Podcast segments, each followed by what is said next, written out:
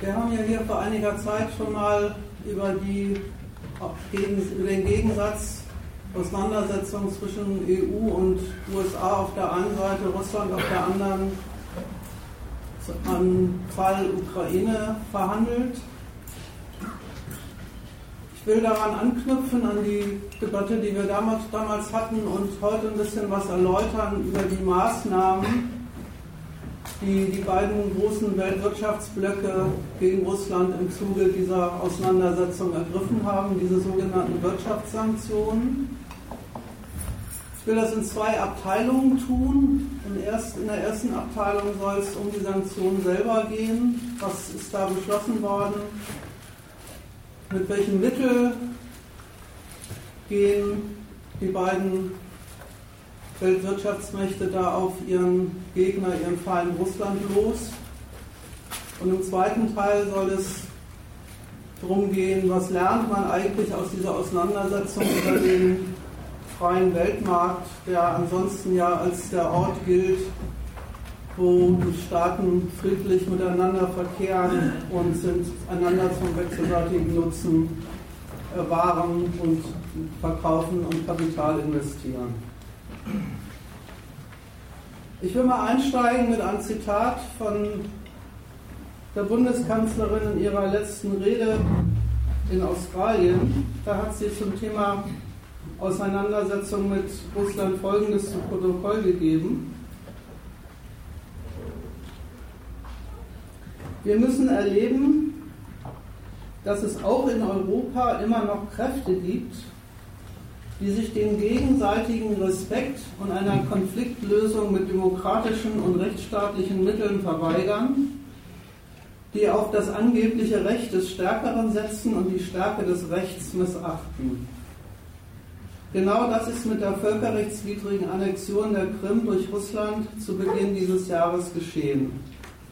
Russland verletzt die territoriale Integrität und die staatliche Souveränität der Ukraine ein Nachbarstaat Russlands, die Ukraine, wird als Einflusssphäre angesehen. Das stellt nach den Schrecken zweier Weltkriege und dem Ende des Kalten Krieges die europäische Friedensordnung insgesamt in Frage. Die deutsche Staatschefin siedelt die Auseinandersetzung zwischen Russland und Europa und USA auf der höchsten Ebene an auf der überhaupt staatliche Gegensätze ausgetragen werden, nämlich auf der Ebene von Krieg und Frieden. Die sagt, das, was Putin da gemacht hat, das ist nicht ein Missgriff, ein Vergehen, über das man sich streiten kann, sondern das ist eine Verletzung einer ganz, eines ganz prinzipiellen Rechts, nämlich des, des Rechts, das in der gültigen Weltordnung eingerichtet ist und als dessen Hüter sich EU und USA definieren. Erstens auf der höchsten Ebene zwischen Staaten in Fragen der, der, einer unmittelbaren Konfrontation der beiden Gewalten und so läuft es da ja auch ab. Und zweitens in der Definition der Art der Auseinandersetzung gleich so, dass man für sich selber in Anspruch nimmt, nicht ein besonderes Interesse, eine Partei in diesem Konflikt zu sein, sondern sowas wie ein übergeordneter Wächter über eine prinzipiell gültige Ordnung, die jenseits der Staatenwelt irgendwie existiert und gegen die Russland verstoßen hat, verstoßen haben soll. Also nicht einfach gegen die Interessen ihrer Gegner, sondern gegen ein höheres Gut, für das die Großmächte auf der westlichen Seite eintreten. Und das ist nicht einfach bloß eine Redeweise und eine Ideologie, sondern das ist der wirkliche Standpunkt, den diese Staaten hier einnehmen. Und deswegen ist es die Sache wert, sich anzuschauen, wie diese Ordnung eigentlich aussieht, die die da verteidigen und warum für sie die Annexion der Krim einen, einen solchen Verstoß darstellt. Auf der anderen Seite Russland. Putin hat ja oft genug deutlich gemacht, dass er in dem Vorgehen der EU und USA in der Ukraine-Frage seine vitalen Interessen verletzt sieht, dass sie sich selber das Recht vorbehalten, dort einzugreifen und sich die Krim als strategische Front zu sichern gegen die Zielsetzung des Westens, die Ukraine in die EU zu integrieren. Das ist der Gegensatz, auf den werde ich ganz am Schluss nochmal zu sprechen kommen. Aber jetzt soll es erstmal darum gehen, welche Mittel sich der Westen ausgedacht hat, um Russland, um gegen Russland in dieser Frage vorzugehen.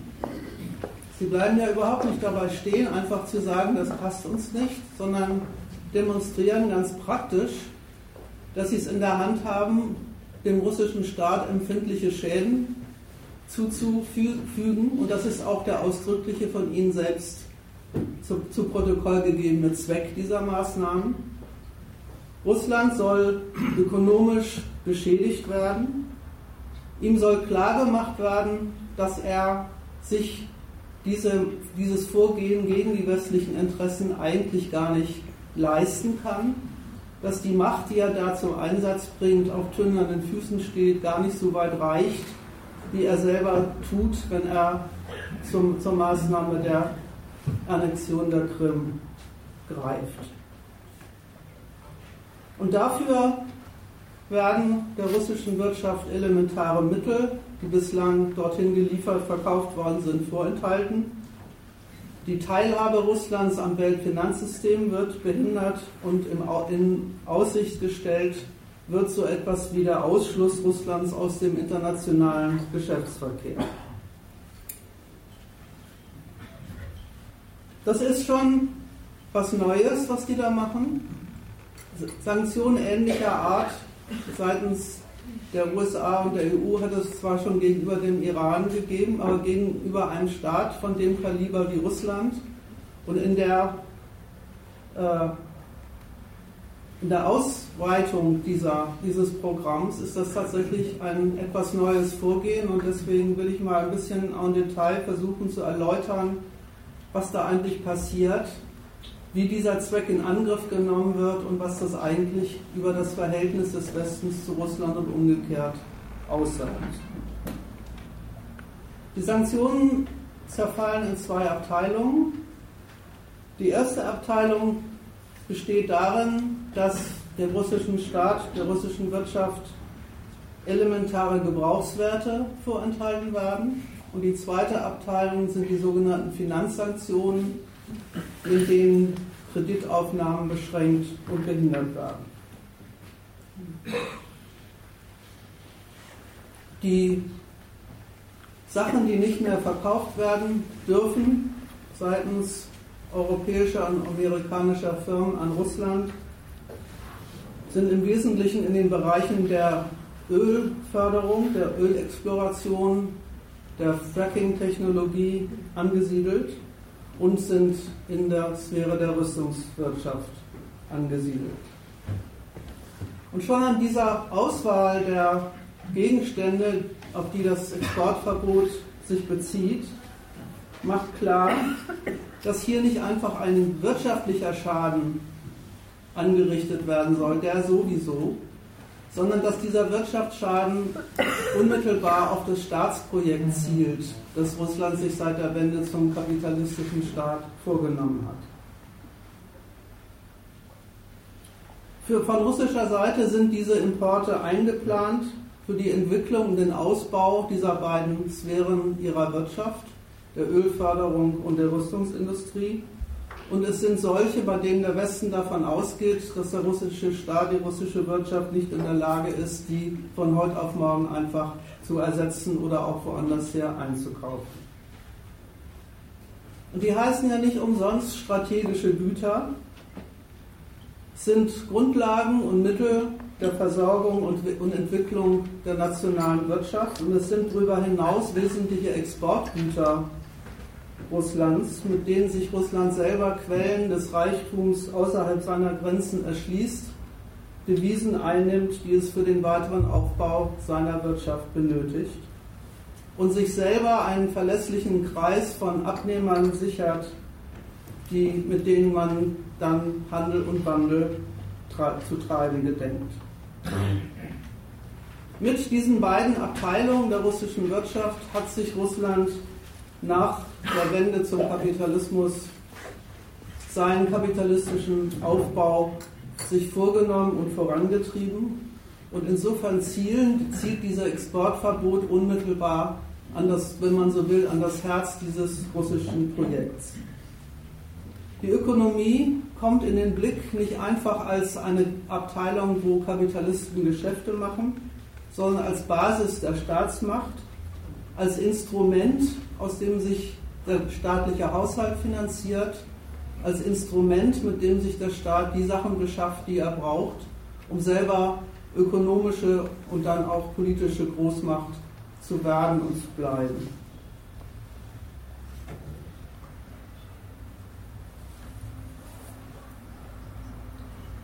Das ist schon bei diesen Gebrauchswerten so und das gilt erst recht für die Maßnahmen, die ergriffen werden in der Abteilung, die sich Finanzsanktionen nennt.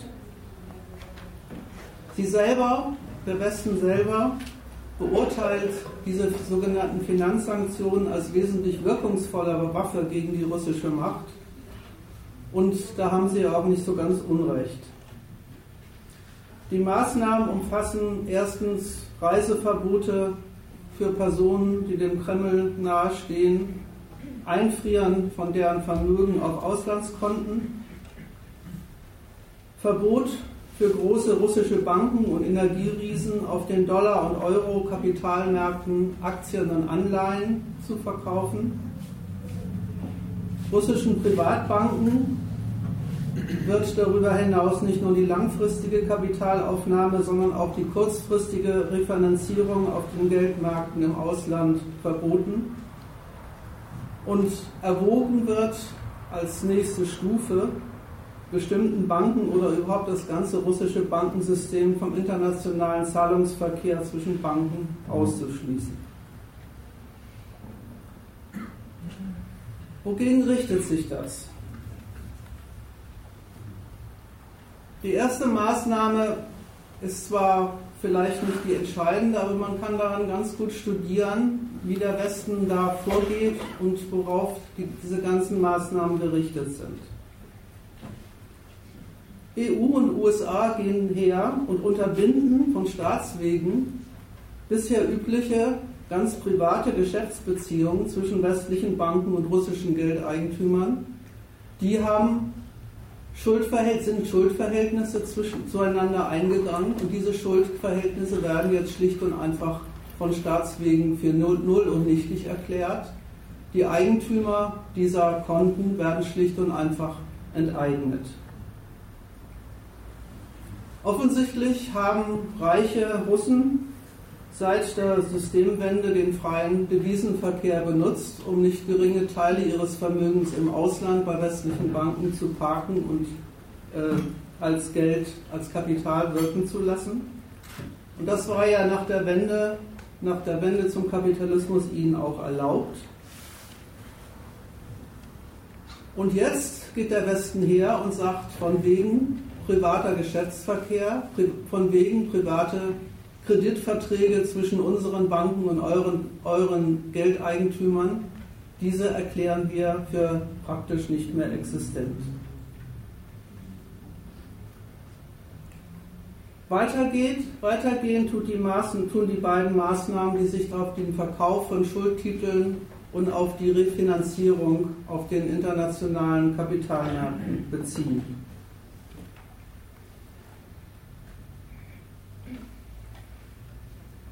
Offensichtlich ist es so, dass auch inzwischen russische Multis und russische Banken einen maßgeblichen Teil ihres Geschäfts auf diesen internationalen Kredit- und Kapitalmärkten betreiben, dass ihr ganzes Geschäft, was sie abwickeln, was sie für sich selber organisieren und was sie für die, ihre Geschäftspartner in den Ausland organisieren, über die Teilhabe, die, die Beteiligung an diesen Märkten läuft, und zwar sowohl als Kreditgeber als auch als Kreditnehmer. Die sind eingebaut in den Weltfinanzmarkt.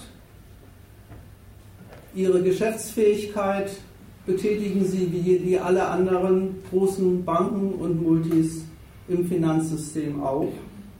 Und jetzt stellen sich die Staaten der EU und der USA hin und sagen, das läuft nicht mehr so weiter, ihr kriegt hier keinen Kredit mehr, ihr dürft eure Kreditbedürfnisse nicht mehr in den Märkten decken, wo unsere Währungen maßgeblich gehandelt werden.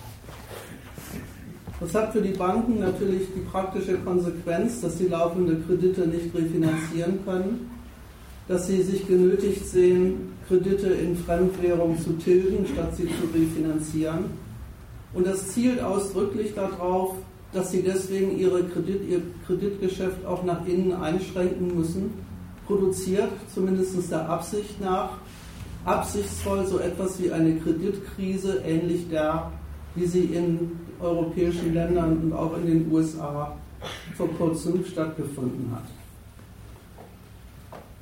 Die EU hat ein ganz interessantes Papier veröffentlicht, wo sie so in Frage von selbstgestellten Fragen äh, erläutert hat, was, sie eigentlich, was eigentlich mit diesen Maßnahmen bezweckt wird. Und da sagen sie ganz eindeutig Folgendes.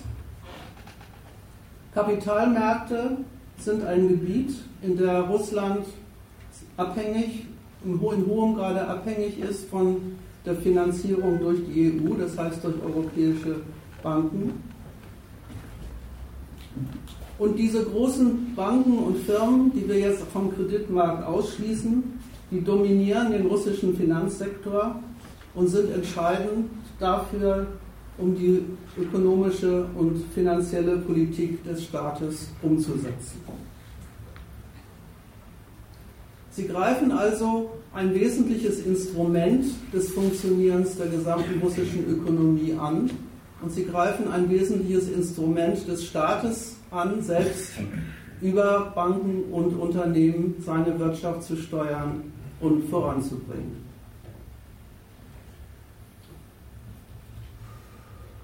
Und ein Journalist der Financial Times denkt dieses Projekt gleich zu Ende und formuliert ganz offen, woraus es, worauf es hinausläuft. Ich zitiere. Westliche Regierungen haben die Macht, Russland effektiv vom Weltfinanzsystem auszuschließen. Der Schlüssel dazu liegt in Brüssel. Es ist SWIFT. Im Kreml besteht wirkliche Sorge darüber, was eine dritte Stufe der Sanktionen bedeuten könnte. Insbesondere fürchtet man die Art von Maßnahmen, mit denen der Iran vom globalen Finanzsystem abgeschnitten wurde.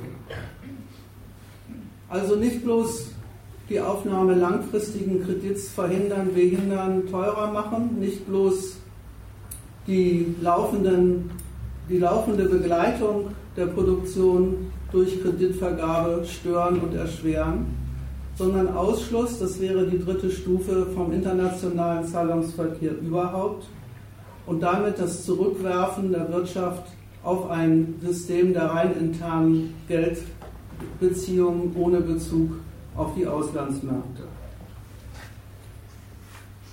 Der beabsichtigte Schaden in dieser Abteilung betrifft also ausdrücklich nicht die eine oder andere Sphäre der russischen Wirtschaft, das Bankensystem für sich oder sowas, sondern betrifft deren Funktionieren überhaupt und die Rolle, die der Kredit nun mal in modernen kapitalistischen Wirtschaften spielt. Und zu Ende gedacht zielt es tatsächlich auf das, was dieser Journalist da mitfühlend hinschreibt, nämlich auf den Zusammenbruch des nationalen Geschäftsverkehrs der steht und fällt insgesamt, jedenfalls gehen diejenigen, die diese Maßnahmen ergreifen, praktisch davon aus, sowohl intern zwischen den verschiedenen Abteilungen der nationalen Wirtschaft als auch extern im Verhältnis nach außen darauf, dass nicht bloß einfach im Innern Kredit in Google aufgenommen wird, sondern Kredite in den Währungen der USA und der EU. Und gerade das ist, macht diese Abteilung der Sanktionen für diejenigen, die Russland vorführen wollen, dass ihm die Machtmittel eigentlich fehlen, auf die er sich stützen muss, wenn er gegen die Interessen des Westens verstößt. Genau das macht für die diese Finanzsanktionen so attraktiv. Das EU-Papier sagt selber, der Witz an diesen Sanktionen besteht darin, dass sie jederzeit eskalierbar sind, dass eben mit der einmal ergriffenen Maßnahme klargestellt wird, dass das nicht das Ende ist, sondern dass die nächste kommen kann, wenn Russland sich dem westlichen Ansinnen nicht beugt und wieder zurückkehrt zu den Verhältnissen, wie auch immer Sie sie sich vorstellen. Dazu kommen wir später noch, von denen Sie, wie Sie erwarten, wie Russland sich aufzuführen hat. Für den russischen Staat soll in der Tat der Zugang zu Kredit in Dollar und Euro unkalkulierbar gemacht werden. Und zwar dadurch, dass er für dessen Geschäftswelt und für alle Firmen, die in und mit Russland Geschäfte machen, unkalkulierbar wird. Das führt jetzt schon, auch ohne dass die Sanktionen bis ins Ende durchgeführt sind, zu einer gewollten Wirkung. Schon vor der Verschärfung der Sanktionen sehen sich Kapitalisten angehalten, Geschäfte in und mit Rubel für unsicher zu halten und sie deswegen selbst unsicher zu machen. Der Rubel fällt um 40 Prozent, seitdem diese Sanktionen ergriffen sind. Unterm Strich zielen diese Maßnahmen also darauf, in Russland so etwas wie einen umfassenden Kapitalmangel herzustellen dafür zu sorgen, dass das ganz normale Geschäftsleben nicht mehr einfach so weitergeht, weil der Kredit, auf dem er beruht, nicht mehr zur Verfügung steht. Und das zielt ganz eindeutig und noch eindeutiger, als es schon bei, den, bei, dem, bei der Auswahl der nützlichen Gegenstände ist, die an Russland nicht mehr verkauft werden können, auf die Ökonomie als Grundlage der staatlichen Souveränität auf eine Ökonomie, die inzwischen nach 20 Jahren Systemwende offenbar selber so weit am Weltmarkt und am freien Weltmarktzugang hängt, dass sie tatsächlich von solchen Maßnahmen betroffen werden kann. Und damit macht der Westen deutlich, zumindest ist das seine Absicht, dass das ganze russische Staatsprojekt steht und fällt mit dem Willen und dem Interesse des Westens, es funktionieren zu lassen. Ihr Aufbau zu einer potenten Ökonomie mittels der Quelle auswärtiger Kredit wird ihnen bestritten, beschränkt und damit den Russen vorgeführt, ihr führt euch zwar als eine souveräne, mächtige Macht auf, die sich uns und unseren Interessen entgegensetzt, aber in Wahrheit verfügt ihr gar nicht über die Mittel, das tatsächlich durchzuhalten. Das demonstrieren sie praktisch mit diesen Sanktionen, was Obama meint, wenn er sagt, Russland ist in Wirklichkeit doch bloß eine Regionalmacht und das führen wir Russland jetzt praktisch vor. Ganz nebenbei und als kleine Ironie in der Frage geht der Westen natürlich ganz selbstverständlich davon aus, dass Russland nicht mit gleicher Münze, Münze antwortet und die Energielieferungen einstellt, die sie an Europa erbringen. Sie definieren diese Energielieferung als so etwas wie eine russische Pflicht, an die sie sich zu halten haben und untergraben selber die Mittel, mit denen Russland dazu in der, in der Lage ist, das überhaupt zu machen. Das ist ihnen selbstverständlich klar. Das, sagen sie, ist Russlands Problem und nicht das unsere.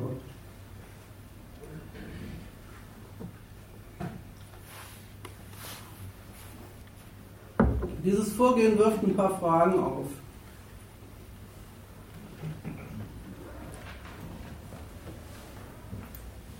Die erste Frage, die es aufwirft, ist, was ist das eigentlich für ein eigentümliches Instrument? was EU und USA da zur Anwendung bringen. Ausschluss aus dem Weltfinanzmarkt.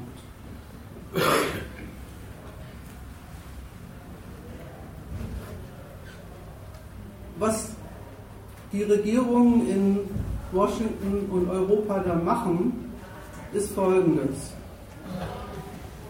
Sie sagen, wer wie Zugang zum Weltmarkt hat, oder von ihm ausgeschlossen wird, das unterliegt unserer Entscheidung und das entscheiden wir nach unserem politischen Bedarf.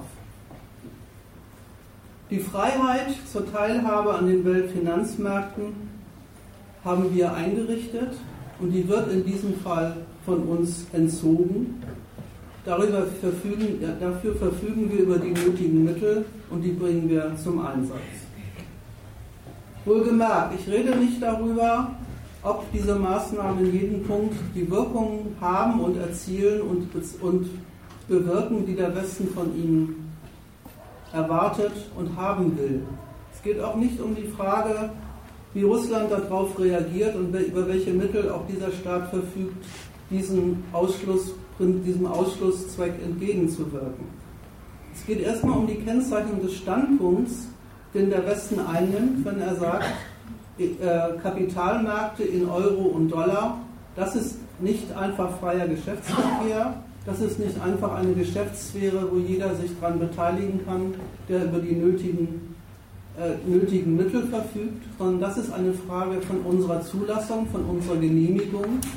Und in diesem Falle gehen wir so gegen Russland vor und schließen sie davon ein Stück weit und graduell immer mehr aus. Dem kann man nämlich immerhin so viel entnehmen. Es ist offenbar überhaupt nicht so, dass der freie internationale Geschäftsverkehr mit Waren und Kredit eine rein ökonomische Angelegenheit ist. Ein freier Markt, wo weltweit Anleger und Banken alle Beteiligten am internationalen Finanzsystem mit ihrem Geldeigentum einfach machen können, was sie wollen und Geschäfte abwickeln, wie sie es für richtig und nützlich und gewinnbringend halten. Die EU und die USA nutzen ihre nationale Hoheit über ihr Bankensystem für eine Klarstellung. Dollar und Euro, das sind nicht einfach Gelder, nicht einfach privater Geldreichtum, mit dem man überall auf der Welt auf alles zugreifen kann. Dieses Privatvermögen hat eine handfeste Grundlage in der Gewalt der Staaten, um deren Gelder es sich handelt und die sind diejenigen, die deswegen auch darüber entscheidet, wer mit diesem Geld was machen darf, für wen der Weltmarkt frei ist und für wen nicht. Wenn ihnen die jeweiligen Eigentümer seines Staaten oder seines Privatpersonen nicht passen, aus welchen Gründen auch immer, werden sie schlicht enteignet bzw. aus dem internationalen Geschäftsverkehr in diesen, in diesen Geldern ausgeschlossen. Und dass sie das können, hat einen ganz schlichten Grund. Sie sind offenbar der maßgebliche Herr über den internationalen Finanzmarkt. Das kann man schon am Einfrieren der Konten sehen und erst recht an den Maßnahmen, die sie weitergehend ergriffen haben. Und deswegen will ich noch ein paar Worte anfügen zu dem, was ich eigentlich damit sagen will, wenn ich sage, die sind Herr über den internationalen Finanzmarkt, was das eigentlich alles einschließt. Offensichtlich ist es ja so, dass Dollar und Euro so etwas wie einen Sonderstatus im Weltkreditsystem haben. Warum das so ist, will ich jetzt hier im Einzelnen nicht erklären, das wäre ein eigenes Thema. Ich will nur mal auf die Phänomene verweisen, die jeder kennt und aus denen man diesen, indem man diesen Sonderstatus ähm, erkennen kann und das Augenmerk darauf richten, wie die nationalen Hüter dieser Gelder eigentlich mit diesem, mit diesem ihrem nationalen Kredit umgehen in diesem Fall. Erstens bekannt, das Geld der Weltwirtschaftsmächte benutzen Geschäftsleute in der ganzen Welt es gibt ganze Abteilungen des Weltmarkts, die in Dollar bzw. in Euro, wie es so schön heißt, fakturiert werden, also wo dieses Geld als Zahlungsmittel dient, ganz unabhängig davon, wo auf der Welt diese Geschäfte stattfinden. Banken verwenden vornehmlich diese Gelder als Reserven beziehungsweise um in ihnen Kredit aufzunehmen. Das sind die Gelder, die als das entscheidende Vermögen gelten, in dem man seine Portfolios hauptsächlich halten muss. mit denen man sich Deckung verschafft für das ganze Wirtschaften mit allen anderen Währungen, die es auf der Welt auch noch so gibt. Und sogar Staaten verwenden vorrangig Euro und Dollar als Reserven, legen sich die als Staatsschutz, Staatsschatz zu, um die Austauschbarkeit ihrer nationalen Gelder in anderen Währungen sicherzustellen. Die haben das offenbar nötig, zu beweisen, dass auch mit ihrem Geld gut Geschäfte gemacht werden kann und diesen Beweis treten sie an mit besagten Reserven in den Währungen der großen Wirtschaftsmächte. Und deswegen ist es auch nicht zufällig so, dass es die USA und die EU sind, die die international wichtigsten Banken und Finanzplätze und dann eben auch noch diese, diese technische Infrastruktur des Zahlungsverkehrs auf ihrem Territorium haben.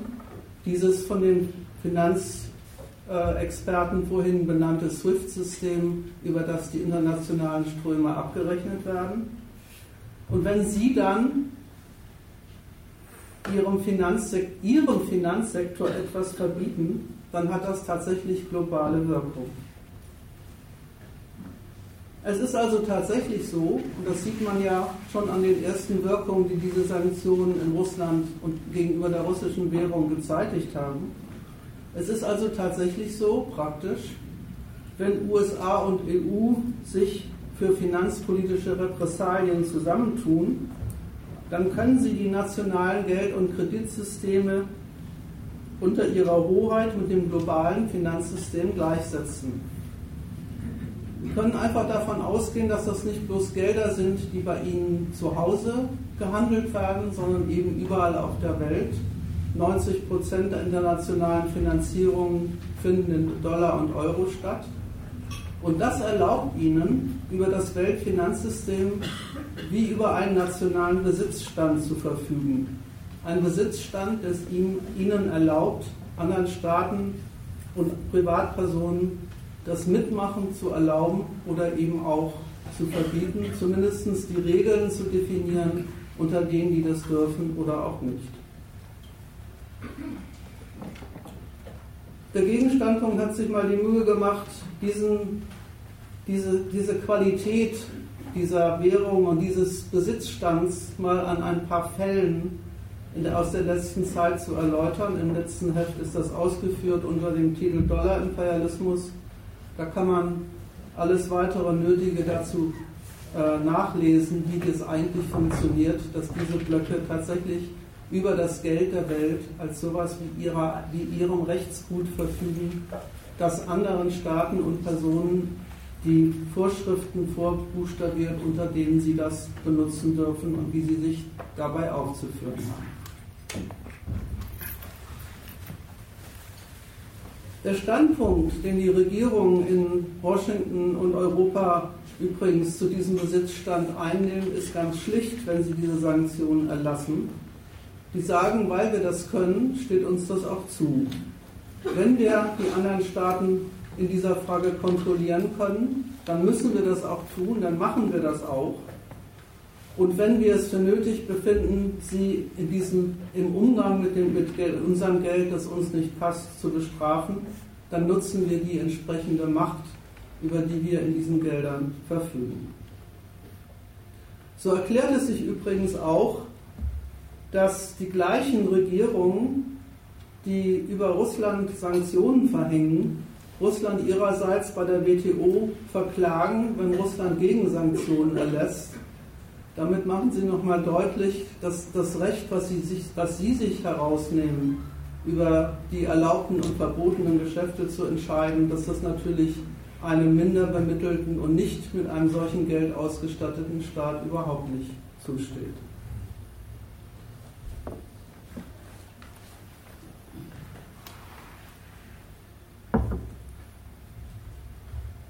Eins kann man ja an dieser und diesen Sanktionen und deren Wirkungen ganz gut studieren, nämlich worauf sich Russland eigentlich eingelassen hat, als es sich zum Mitmacher beim, auf dem freien Weltmarkt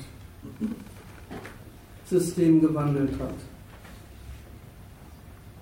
Es ist jedenfalls nicht so, wie man das ansonsten immer gerne hören darf und was etwas als der Normalfall gilt.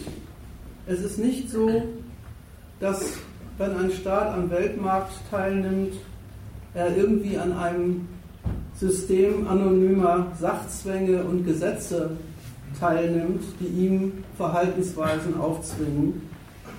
Diese anonymen Gesetze haben Subjekte, haben politische Herren, die entscheiden, was da erlaubt und was da verboten ist. Und die Teilhabe am Weltmarkt heißt allemal, sich mit deren Interessen und Anliegen auseinanderzusetzen und sich zu denen zu verhalten.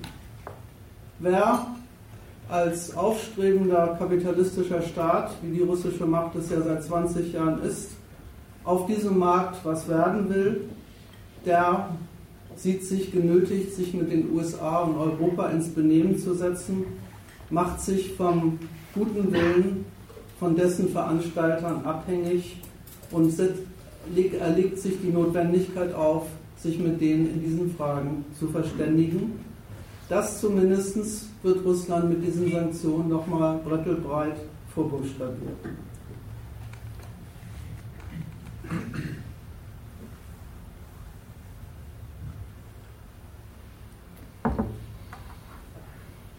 Jetzt kann man sich ja schon fragen, warum das Russland eigentlich trifft. Sie haben ja schließlich eigene ökonomische Quellen. Sie haben ja auch ein nationales Kreditgeld, den Rubel, und eine staatliche Geldhoheit. Und mit der vermögen Sie ja auch einiges. Offensichtlich ist es aber so, dass alles, was in dieser russischen Ökonomie passiert, noch, und das ist ein Status, aus dem Russland ja gerade heraus will, noch in der Tat in Abhängigkeit vom Zugang zum Kredit in Fremdwährung stattfindet.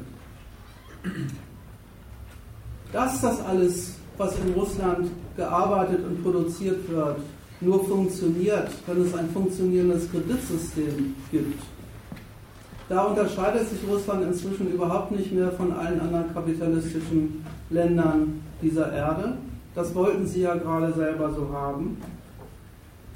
Auch dort ist es so, wie man es hierzulande in der Kreditkrise studieren konnte und ja nach wie vor studieren kann. Wenn die Banken keinen Kredit vergeben wollen, wenn die Banken keinen Kredit vergeben können, dann läuft in der Wirtschaft nichts. In diesem Fall wird ein Beispiel Russlands vorgeführt, dass man eine Kreditkrise nicht nur darüber produzieren kann, dass die Banken selber entscheiden, dass, ihr, dass ihnen ihr Geschäft so heikel wird, sondern dass sich Kreditkrisen auch politisch produzieren lassen, weil das genau das ist, was der Westen im Moment mit Russland in Angriff nimmt und bezwingt. Das gilt selbstverständlich dann auch für den russischen Haushalt. Auch der finanziert sich nicht mehr wie in alten Sowjettagen durch Drucken von einem nationalen Zirkulationsmittel, sondern über Finanzmärkte, an denen der Staat seine Schuldtitel verkauft und natürlich auch immer gerne nicht nur an nationale Abnehmer, sondern auch in Fremdwährung. Und selbstverständlich verfügt das moderne Russland über eine eigene Nationalbank, die Kredit in Rubelform zu schaffen vermag. Und das ist ja auch die erste Maßnahme der Regierung gegen die Sanktionen gewesen, genau das zu tun. Und ein Stück weit den ausbleibenden Kredit in Dollar und Euro durch nationales Rubel, durch nationalen Rubelkredit zu ersetzen.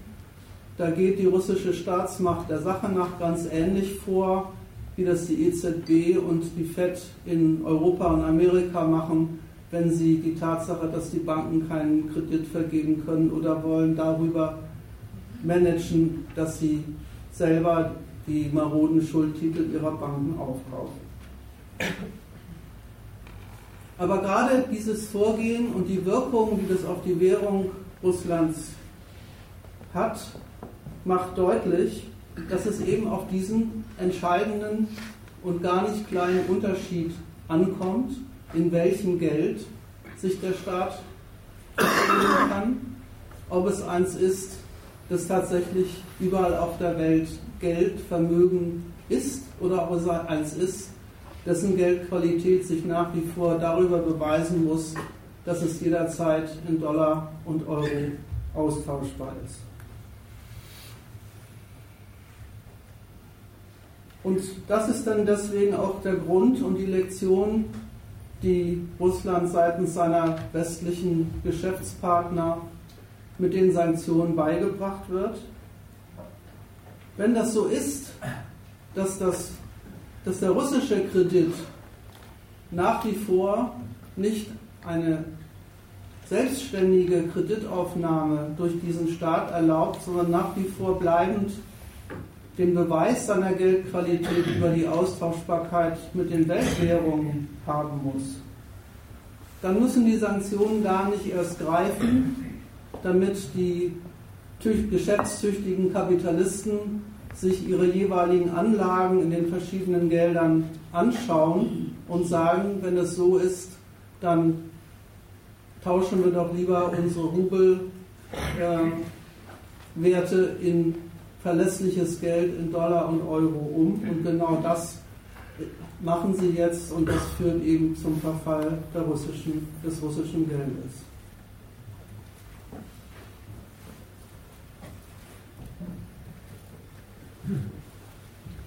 Womit kriegt Russland also zu tun, wenn sie jetzt vom Westen bescheinigt bekommen, wir haben in deinem Eingebautsein in den Weltmarkt, in der Art und Weise, wie ihr inzwischen eure Wirtschaft und euer Kreditsystem organisiert und managt, nämlich als Teil des Weltfinanzmarkts. Wir haben damit einen Hebel in der Hand, tatsächlich eure wirtschaftlichen Mittel empfindlich zu stören, das Funktionieren der Wirtschaft zu untergraben, dem Staat die Machtmittel, die ökonomischen Machtmittel zu bestreiten, die er aus dem Funktionieren seiner Wirtschaft bezieht. Die Macht dazu, das wollte ich erläutern, gibt ihm das Ausmaß, in dem die russische Ökonomie in das Weltfinanzgeschäft eingebaut ist. Und diese Macht ist den westlichen Mächten dadurch zugeflossen, dass dieser Einbau stattgefunden hat. Und ihr Anspruch, mit dem Russland sich da konfrontiert sieht, kommt genau aus dieser Einbindung seiner Ökonomie ins Weltgeschäft. Wenn und weil, so lautet der Standpunkt von EU und Russland, Russland in unseren Weltmarkt eingebaut ist, die Mittel für sein Staatsprojekt, seinen Aufstieg zu einer potenten kapitalistischen Macht daraus bezieht dann hat es sich gefälligst beim Gebrauch dieser Macht auch an unsere Weltordnung und an unsere Regeln dieser Ordnung zu halten. Und genau gegen diesen Anspruch auf Unterordnung sagen die Russen Nein. Das ist der Stoff, um den es bei der Ukraine-Krise geht, um den Anspruch des Westens auf der einen Seite, wir als die Machthaber über die politischen und ökonomischen Quellen des Weltreichtums sagen, wie weit die Macht der anderen Staaten gehen darf und wie weit nicht. Und Russland hält dagegen und sagt, ich definiere aus eigener Macht vollkommen die Reichweite meiner Interessen.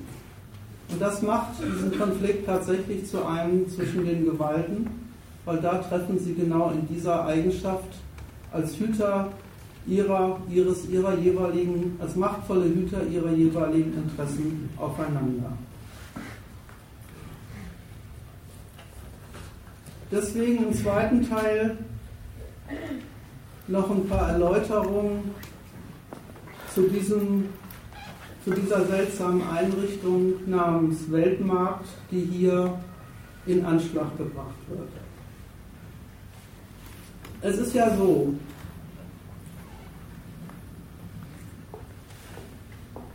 herkömmlich soll man denken, die beiden Sachen, der Geschäftsverkehr mit Russland, das Hin und Her von Öl und Devisen, das Geschäft mit Gas und Gasleitungen, das, der Verkauf von Panzern und anderem technischen Gerät, das ist die eine Abteilung. Die machtpolitischen Interessen in der Krim und anderswo sind die anderen. Und ein Zusammenhang zwischen den beiden Sachen gibt es eigentlich nur so, dass eigentlich in der Abteilung Weltmarkt alles friedlich, schiedlich miteinander laufen könnte, wenn nicht Russland auf der Ebene des zwischenstaatlichen, des zwischenstaatlichen Machtgegensatzes gegen die westliche Weltordnung verstoßen würde.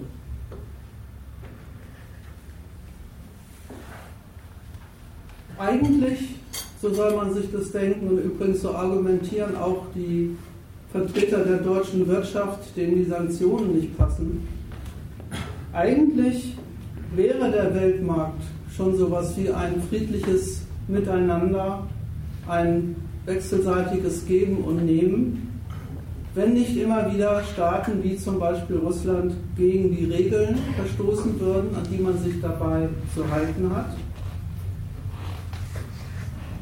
Und genau diese, dieses Verhältnis stellen die, stellen die westlichen Staaten ein Stück weit richtig, wenn sie mit Sanktionen auf Russland losgehen.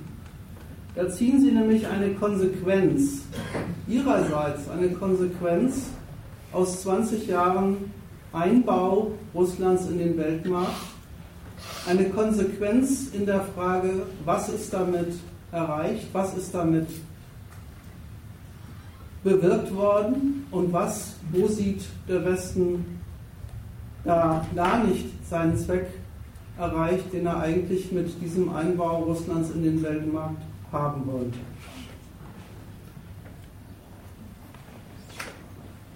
Was ich also zeigen will, ist,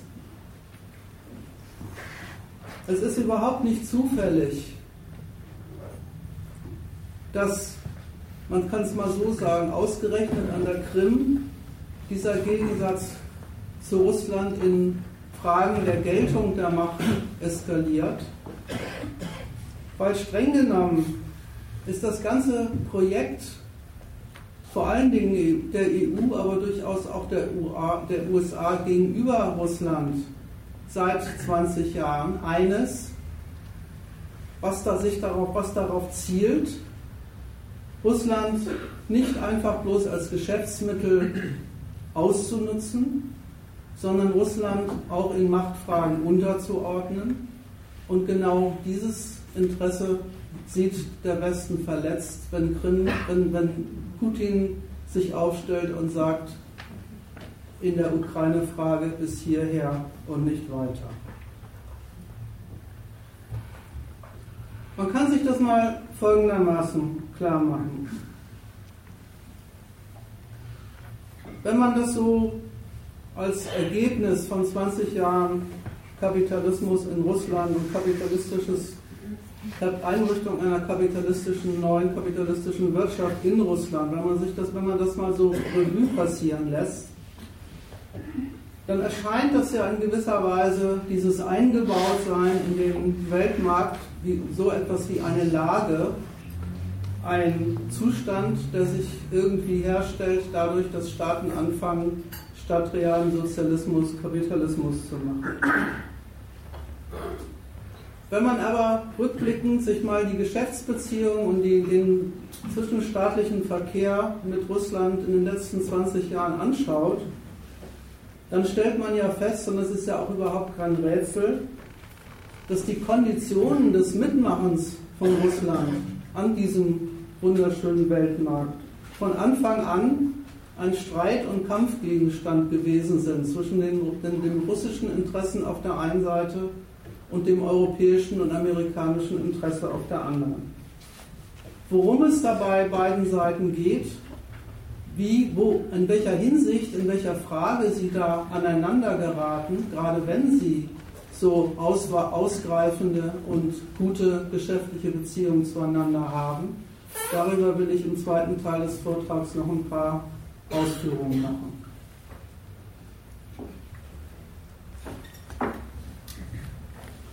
Es fängt ja schon damit an, wenn man so lapidar dahin sagt, ja, inzwischen ist Russland offensichtlich zu einer voll ausgebildeten kapitalistischen Macht aufgestiegen. Seine Wirtschaft ist, wird finanziert von Banken, wird betrieben von Multis, die sich alle finanzieren, refinanzieren, sich Kredit besorgen und Kredit begeben auf den internationalen Finanzmärkten.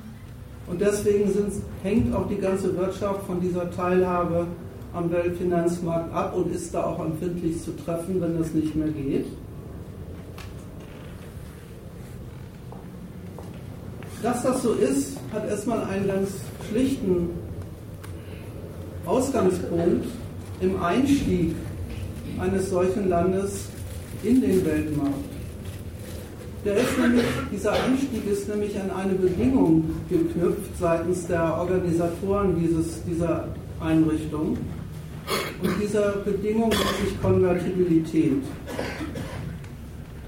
Austauschbarkeit des nationalen Geldes, ein Gleichheitszeichen zwischen Rubel, Dollar und Euro, ein Gleichheitszeichen, das, eine, das es vorher ja, solange Russland noch Staatshandelsland nicht gab.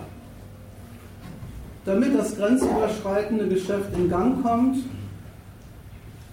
wird den Geschäftsleuten beider Seiten der Zugang zum, und die freie Verfügung über das Geld im anderen Staat eröffnet.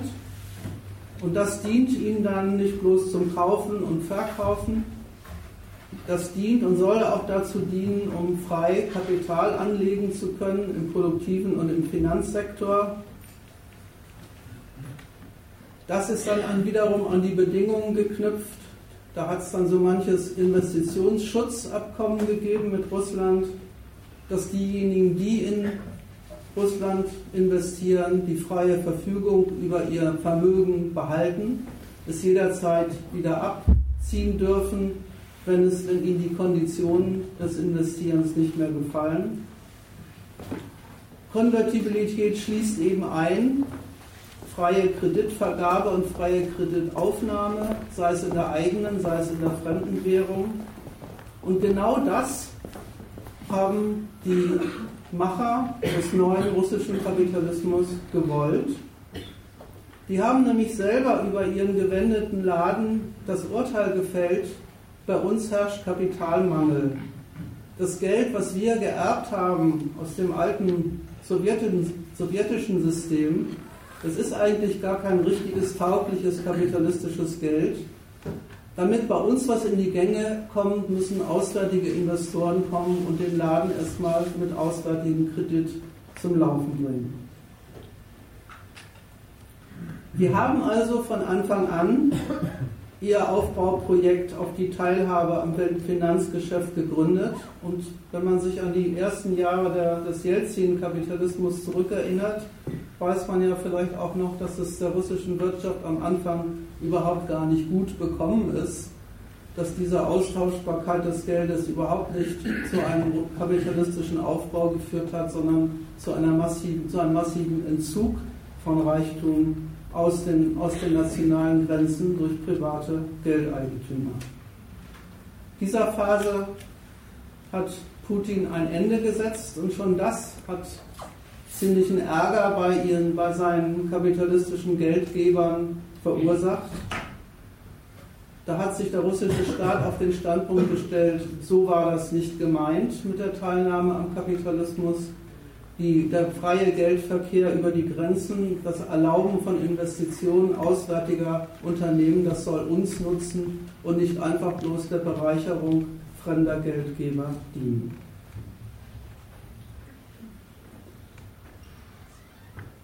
So ist ein Geschäft in Gang gekommen und wie intensiv das war, das kann man im Übrigen ganz gut studieren an den Beschwerden deutscher Manager über die möglichen Konsequenzen der Sanktionen für ihr Geschäft. Da zählen sie auf, welche Fabriken alle in Russland deutschen oder europäischen Investoren gehören und warnen davor, dass Russland möglicherweise auf die Idee kommen könnte, ein solches Gesetz gibt es offenbar schon, diese Firmen zu enteignen, wenn ihre politischen Herren, die politischen Herren dieser Kapitalisten, in der Sanktionsfrage nicht einlenken. Und dann verweisen sie darauf, dass auch die russische Seite Macht, über Machtmittel verfügt, Gleiches mit Gleichem zu vergelten, wenn ihnen die ökonomischen Ergebnisse der Sanktionen äh, nicht passen. Es hat einen, den viel, viel berühmten wechselseitigen Nutzen gegeben. Westliche Unternehmen haben sich an dem Interesse des russischen Staates an einem kapitalistischen Aufbau bereichert, haben an der Zahlungsfähigkeit verdient, der Staat selber bzw. die Unternehmen in Russland in, in Umlauf gebracht haben. Und das ist durchaus, da ist durchaus ein wechselseitiger Nutzen zustande gekommen, bloß der ist nie in diesen Fragen das letzte Wort und das hat gute Gründe. Das liegt erstens daran, dass bereits die wirtschaftspolitischen Zwecke, die die Staaten verfolgen, sich überhaupt nicht einfach ergänzen. Die Firmen mögen gute Geschäfte machen, beide Seiten, die Importeure und die Exporteure, die Anleger und die Aktionäre mögen gut verdienen. Aber das heißt noch lange nicht, dass beide staatlichen Seiten einfach friedlich, friedlich das Ergebnis dieses Geschäfts positiv bewerten. Für Europa war Russland von Anfang an ein neuer großer Markt, und zwar einer, den man als dauerhafte Einnahmequelle der eigenen Wirtschaft haben wollte. Eine dauerhafte Quelle, die man sich für das eigene, für das eigene Wirtschaftswachstum sichern will gegen Konkurrenten. So etwas wie ein Besitzstand der europäischen Multis, wo sie verlässliche Einnahmequellen haben und behalten. Übrigens genauso betrachten das die einschlägigen Firmen jetzt auch angesichts der neuen Lage, verweisen darauf, dass sie, dass sie doch ein solcher Besitzstand der deutschen Regierung sind und deswegen bei Frau Merkel einklagen, dass sie doch in der Sanktionsfrage ein wenig äh, vorsichtiger zu Werke gehen soll. Darauf gehe ich später nochmal ein. Das ist das Interesse der einen Seite. Der russische Markt, verlässlicher Besitzstand, verlässliche Verdienstquelle der eigenen Wirtschaft. Und auch das war ja von Anfang an im Programm, Russland wird in Dienst genommen für eine sichere und preiswerte nationale Energieversorgung, Energieversorgung Europas. Das russische Interesse am Kapitalimport es ergänzt das europäische keineswegs nur. Die wollen eine eigene Industrie aufbauen und exportfähig machen. Die wollen sich zum Kapitalstandort und zur Wirtschaftsmacht herrichten. Und sie achten, der russische Staat achtet deswegen spätestens seit Putin darauf, dass dieser nationale Nutzen auch abfällt und sich hier nicht bloß auswärtiges Kapital bereichert knüpft zum Beispiel die Bereitschaft, bestimmte Sphären der Wirtschaft auswärtigem Kapital zu öffnen, daran, dass die sich mit russischen Unternehmen zusammentun und sich verpflichten, auch dauerhaft im Land zu bleiben und das mit zu entwickeln. Es kommen also schon diese berühmten wechselseitigen Abhängigkeiten zustande, diese wechselseitigen Abhängigkeiten, die immer als Argument dafür dienen, dass dann doch eigentlich die beiden Staaten aufeinander angewiesen seien und insofern eigentlich keine Gegensätze mehr haben können, sie brauchen sich doch wechselseitig, das sehen die beteiligten Staatsgewalten überhaupt nicht so.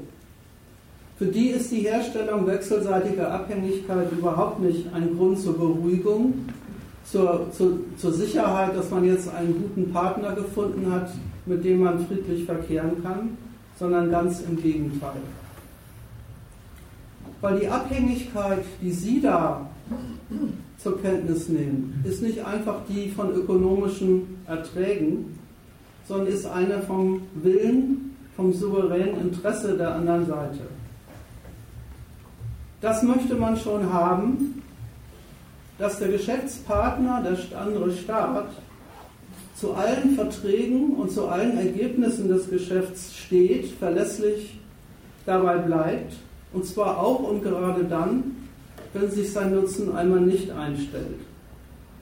Das Gelingen der Benutzung der anderen Seite, die Sicherung von dessen Markt als Besitzstand, die ist bleibend abhängig von vom Einvernehmen mit der anderen Gewalt, damit, dass dieser Staat das weiterhin so haben will, also von dessen souveräner Berechnung, ob sein Zweck auch mit den Beziehungen aufgeht. Die Vorstellung also wechselseitiger Abhängigkeit sei sowas wie eine Milderung der Gegensätze zwischen den Staaten, liegt deswegen daneben, weil die völlig davon absieht, wovon man da eigentlich, wovon sich ein Staat da eigentlich abhängig macht. Nämlich nicht einfach von, bloß vom Gelingen des Geschäfts, sondern von der anderen Staatsgewalt und deren Interessen und Berechnungen. Und deswegen, das kann man auch sehr schön an der Entwicklung der Geschäftsbeziehung zu Russland studieren, geht es bei der Einrichtung der Geschäftsbeziehung im Prinzip immer schon darum, diese Abhängigkeit möglichst einseitig zu gestalten, dafür zu sorgen, dass der andere von einem selber abhängig ist und nicht man selbst von ihm. Und diesen Standpunkt haben beide Seiten. Wie weit sie ihn allerdings geltend machen können, das hängt eben schwer von den Mitteln ab, die sie da in Anschlag zu bringen haben. Auf der einen Seite stand die potente kapitalistische Weltwirtschaftsmacht Europa, und auf der anderen ein Staat, der sich auf dem Weltmarkt erst die Mittel für seinen Neuaufbau besorgen wollte. Und auf dieser Basis ist das Geschäft in, ist das Geschäft in Gang gekommen. Und auf die, diese, diese Basis haben die europäischen Verhandlungspartner Partner, äh, ausgenutzt, um diese einseitige Abhängigkeit Russlands nach Möglichkeit in ihrem Interesse herbeizuführen. Das kann man sehr schön studieren. Dazu gibt es auch in dem neuen Gegenstandpunkt auch noch einen Artikel, aber auch schon in älteren Gegenstandpunkten mehrere Ausführungen dazu. Das kann man sehr schön studieren, vor allen Dingen an der sogenannten Energiecharta, die zwischen Europa und Russland ähm, beschlossen worden ist und wo Europa sich anheischig macht, Russland darauf zu verpflichten, die Ansprüche Europas in, der, in Sachen geregelter und verlässlicher Gasversorgung unter allen Bedingungen einzuhalten. Umgekehrt das russische Interesse mit einer eigenen Firma Gazprom die Leitung in Europa einzukaufen. Diesem, diesem Projekt wurde mit dem Argument Widerstand entgegengebracht. Dann machen wir uns ja von Russland abhängig und das soll nicht sein.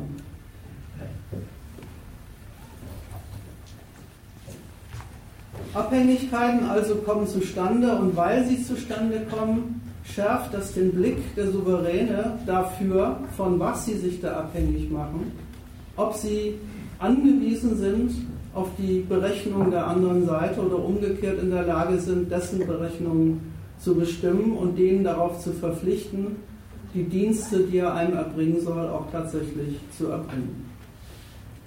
Und deswegen bleibt es auch nicht beim Gegensatz in den wirtschaftspolitischen Berechnungen. Es geht ja beiden Seiten gar nicht bloß darum, auch das kann man an den Sanktionen und dessen Wirkung sehr schön sehen, es geht ja beiden Seiten gar nicht bloß darum, etwas fürs nationale Wachstum zu tun, indem man die Quellen des anderen Staates benutzt. Es geht ja beiden Seiten darum, mit der Entwicklung der Wirtschaft die ökonomischen Quellen der politischen Macht zu stärken, die politische Macht auf eine verlässliche ökonomische Basis zu stellen, aus der sie die Mittel zur Finanzierung ihrer Vorhaben und ihrer eigenen Projekte voranbringen kann. Die Wirtschaft ist die Quelle der Staatsfinanzen und die Wirtschaft ist die bleibende, verlässliche Grundlage für alles, was ein Staat sich so vornimmt und mit, mit welchen Ansprüchen und Anliegen er nach innen und außen der Welt entgegentritt. Und weil das so ist, begutachten Staaten auch immer das, was sie mit den anderen an Geschäftsbeziehungen haben, auch unter dem Gesichtspunkt, inwieweit nutzt er die Geschäftsbeziehungen mit uns für eine, für eine Sorte Aufbau seiner politischen Macht, die uns nicht passt, inwieweit übersetzt er ökonomische Mittel in die Ausweitung der, seiner Fähigkeit, sich unseren Interessen entgegenzusetzen und uns, uns die Bedingungen für den Handel und das Geschäft mit ihm zu diktieren. Das kann man sehr schön gerade an diesem Energiegeschäft mit Russland studieren. Kaum war es in Gang gekommen, wurde es begleitet mit Warnungen, ob wir uns nicht zu sehr dabei Russ von Russland abhängig machen. Und es war klar, worauf diese Warnung zielte. Nicht einfach darauf, dass vielleicht irgendwann mal das Gas nicht mehr fließen könnte, das wurde gar nicht befürchtet, sondern darüber, dass Russland über die, die Erwirtschaftung von ökonomischen Erträgen zu einem, einem potenten Staat wird, der den europäischen Interessen sich nicht unterordnet, sondern sich im Zweifelsfall ihm entgegenstellt. Es kommt also zu dem Interesse, die Abhängigkeit in ökonomischer Hinsicht einseitig zu gestalten. Das Interesse dazu, die Macht, den Machtgebrauch der anderen Seite zu kontrollieren, Einfluss zu gewinnen auf die politischen Entscheidungen des anderen Staates, ihn, ihn tatsächlich in seiner Entscheidungshoheit auf das eigene Interesse festzulegen.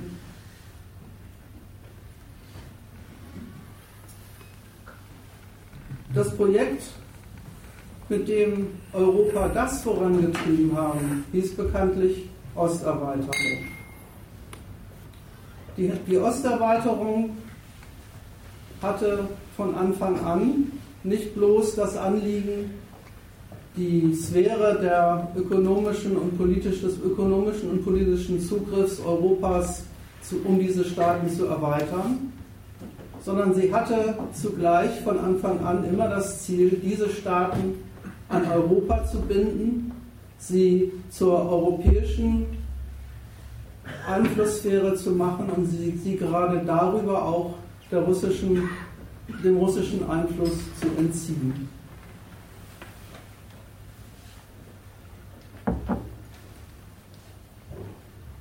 Was die westlichen Staaten, was ich eingangs erläutert habe, an den Finanzsanktionen für sich selber ganz selbstverständlich in Anspruch nehmen, ihre Macht über die ökonomischen Mittel des Globus, ihre Macht über, die, über, die, über das Weltfinanzsystem nutzen sie als politisches Mittel der Kontrolle anderer Staaten. Genau diese Übersetzung von wirtschaftlichem Aufbau in politische Macht sollte Russland nicht gestattet werden, sollte ihm möglichst, sollte bei ihm möglichst beschränkt werden. Und wenn man sich also die, die, die Begleitung, die politische und strategische Begleitung der russischen Entwicklung zu, einer, zu einem kapitalistischen Staat betrachtet, dann hat man immer dieses Nebeneinander, diese Gleichzeitigkeit von Ausbau der Wirtschaftsbeziehungen, Ausnutzung Russlands als Markt und zugleich an allen Abteilungen das Vorantreiben einer politischen Kontrolle des russischen Umwelt, des russischen Umfelds sei es mit der Osterweiterung, sei es mit dem Ausbau von Pipelines an der russischen Grenze vorbei, mit denen gleichzeitig der Machtzuwachs Russlands durch seinen Aufbau zum Kapitalismus beschränkt und unterbunden werden sollte.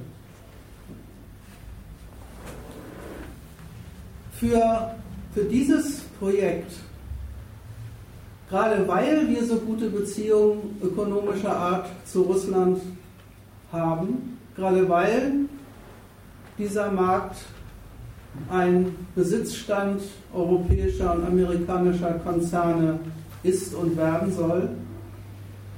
Gerade deswegen müssen wir aufpassen, dass nicht darüber die russische Macht zu sehr gestärkt wird. Für diesen Anspruch war Russland allerdings von Anfang an eigentlich zu mächtig. Und damit komme ich zum dritten Punkt des Übergangs. Der erste Schritt heißt, bereits in ökonomischen Beziehungen darauf achten, dafür sorgen, die Konditionen so zu gestalten, dass die Abhängigkeit eine einseitige möglichst ist und bleibt. Die zweite heißt, deswegen in der Lage zu sein, die Entscheidungen und Beschlüsse und Vorgehensweisen der anderen Staatsmacht kontrollieren zu können. Und der dritte Übergang, der ja auch nicht unbekannt ist von Seiten des Westens, heißt, sondern deswegen auch in der Lage sein, diesem anderen Staat Respekt aufzunötigen, ihm klarzumachen, dass er mit seinen Machtmitteln nicht anstellen kann, was er will, sondern dauerhaft mit der eigenen Macht in dieser Frage konfrontiert ist. Und deswegen ist ja nicht bloß die EU nach Osten ausgeweitet worden, sondern auch die NATO. Da hat der Westen ganz genau gewusst, dass Russland kapitalistisch wird, dass daraus, ein neuer machtvoller, eine neue machtvolle Anlagesphäre entsteht für unsere Wirtschaft. Das ist kein Grund zur Zufriedenheit und, zur Beseitigung, und die Beseitigung des Systemgegensatzes beseitigt nicht einfach den Gegensatz zu diesem Staat, sondern da entsteht ein, eine neue, ein neuer kapitalistischer Konkurrent und ein neuer Konkurrenz, Konkurrent um Machtmittel und Einflusssphären. Und den müssen wir von Anfang an genauso eindämmen, wie wir es vorher mit der Sowjetunion tun mussten. Nicht genauso in dem extremen Sinne von Systemgegensatz, aber mit den gleichen Mitteln, nämlich der militärischen Einhegung, die, die klar macht, dass Russland nicht gestattet sein soll, was der Westen dann selbstverständlich für sich in Anspruch nimmt, tatsächlich sowas, sowas zu werden wie eine Kontrollmacht über sein eigenes nationales Umfeld. Putin hat in seinem Interview, ich muss mal sehen, ob ich das jetzt finde, ähm, darauf hingewiesen, wie gerade in der, in der NATO-Frage der Westen da vorgegangen ist. Er verweist darauf, dass Russland ja Anfang der 90er Jahre bis in, die, in, in den Anfang des neuen Jahrtausends seine, den Einsatz seiner, seines Militärs zurückgefahren habe, dann aber feststellen musste, dass der Westen ihm das nicht honoriert, selber die Kontrolle der russischen Grenzen mit militärischen Mitteln aufrechterhält und, und sagt dann, na gut, das haben wir dann irgendwann mal, da haben wir dann irgendwann mal einen Schlussstrich runtergezogen, einen, einen, einen äh, Schluss draus gezogen und gesagt, dann müssen wir das genauso machen. Das ist eine ganz interessante Einlassung, weil der Verweis auf die Zurückhaltung, die Russland da am Anfang gepflegt hat, hat ja was Doppeltes. Ja, erstens der Verweis darauf, die Mittel haben wir schon. Wenn wir uns zurückhalten, dann ist das unsere souveräne Entscheidung. Dann machen wir das nicht einfach dadurch, weil wir uns von euch beeindruckt zeigen, sondern weil wir mit euch in Frieden leben wollen. Dafür wollen wir aber Respekt. Diesen Respekt entdecken wir nicht, wenn, wenn die NATO ihre Vorposten an unsere Grenzen stellt und Aufklärungsflüge an unseren Grenzen entlang organisiert. Also ziehen wir daraus den Schluss, den eine souveräne Macht aus solchen, aus solchen äh, Vor Vorkommnissen halt zieht, zu sagen, dann machen wir das auch. Ich weise das deswegen darauf hin, weil man an, diesem, an, diesem, an dieser Ausführung von Putin sehr schön erkennen kann, was eigentlich der russische Standpunkt in dieser ganzen Frage ist.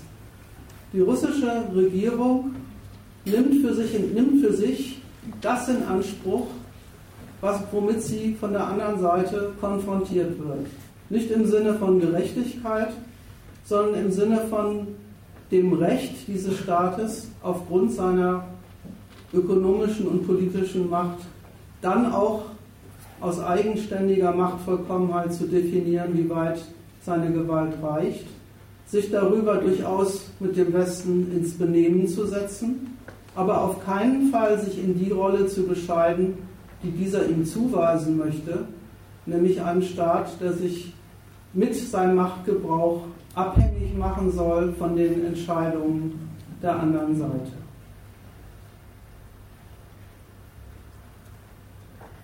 Die Staaten wissen von Anfang an, wenn sie den Handel miteinander eröffnen. Und gerade so potente Mächte wie Europa, USA auf der einen Seite und Russland auf der anderen Seite wissen das voneinander.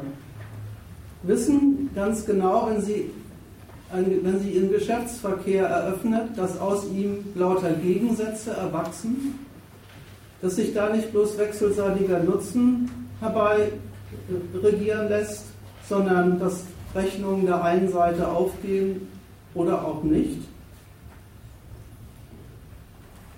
Sie haben also von Anfang an auch den Anspruch gegenüber der anderen Gewalt, sich auf die Dienstleistung zu verpflichten, die man von ihm will, die Benutzung seines Territoriums auch unter Konditionen zuzulassen, die er selber nicht für vorteilhaft erachtet, aus welchen Gründen auch immer. Sie haben deswegen das, den Bedarf nach Kontrolle der anderen Staatsgewalt, nach der Fähigkeit eins zu einseitiger Erpressung. Und sie haben genau aus dem gleichen Grund auch alle Gründe dafür, sich die Gewaltmittel zuzulegen, mit denen man der anderen Macht den letzten Respekt abnötigen kann, wenn der sich auf den beiden anderen Ebenen nicht gefügig zeigt. Von dem Standpunkt aus betrachtet, zieht jetzt in der Ukraine-Frage der Westen eine Bilanz.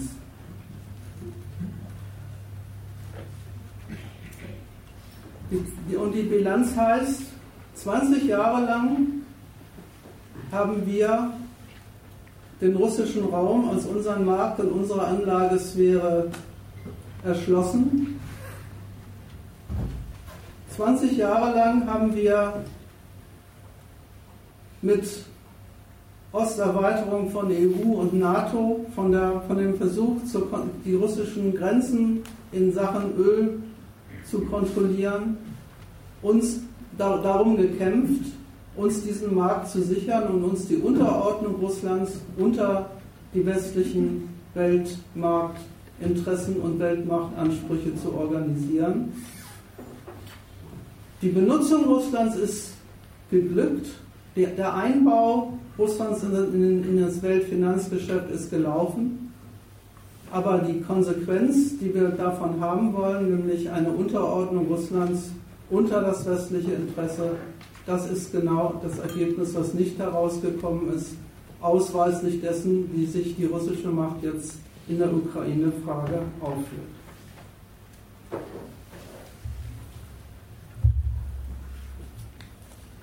Und dafür bringen sie jetzt ihre Machtmittel in Anschlag, den materiellen, politischen und machtmäßigen Ertrag, den sie halt aus dem Weltgeschäft haben. Erstens ihre ökonomische Vorherrschaft, Das war der ganze erste Teil. Zweitens ihren politischen Einfluss, mit dem sie Konkurrenzbedingungen stiften und absichern wollen. Und drittens ihren daraus erwachsenen Anspruch, wenn wir schon die ökonomisch, politisch, militärisch mächtigsten Staaten der Welt sind, dann haben wir auch ein Recht darauf, dass die anderen in dieser Eigenschaft Respekt vor uns haben und die Konditionen, sich den Konditionen unterwerfen, die wir ihnen für die Teilhabe an unserem Weltmarkt eröffnen. So sortiert sich dann die Ukraine,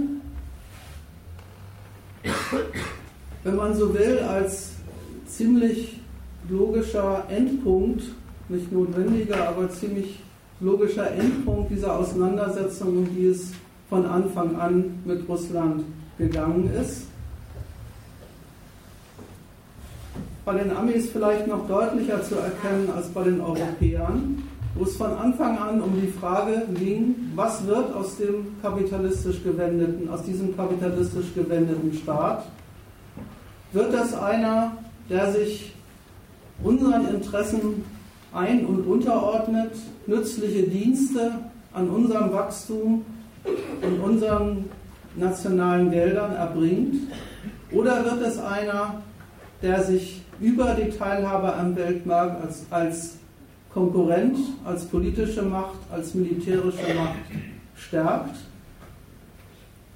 Und ihr Befund ist, das erste ist geglückt, das zweite tritt, trifft auf die Schranke dessen, dass Russland da ein wenig anders kalkuliert, nämlich genauso wie Sie. Für sie ist ebenfalls der Aufbau ihrer Ökonomie das Mittel, sich als Macht in der Konkurrenz auf dem Weltmarkt und zwischen den Weltmächten zu behaupten. Als gleichberechtigter Staat, als solcher ist er ja auch in die G8 aufgenommen worden, als gleichberechtigter Staat überall auf der Welt mitzuentscheiden, wo er, sich, wo er seine Interessen tangiert sieht und nicht sein, sich seine Interessen von den Westmächten vorbuchstabieren zu lassen. Die Sanktionen sind, wenn man so will,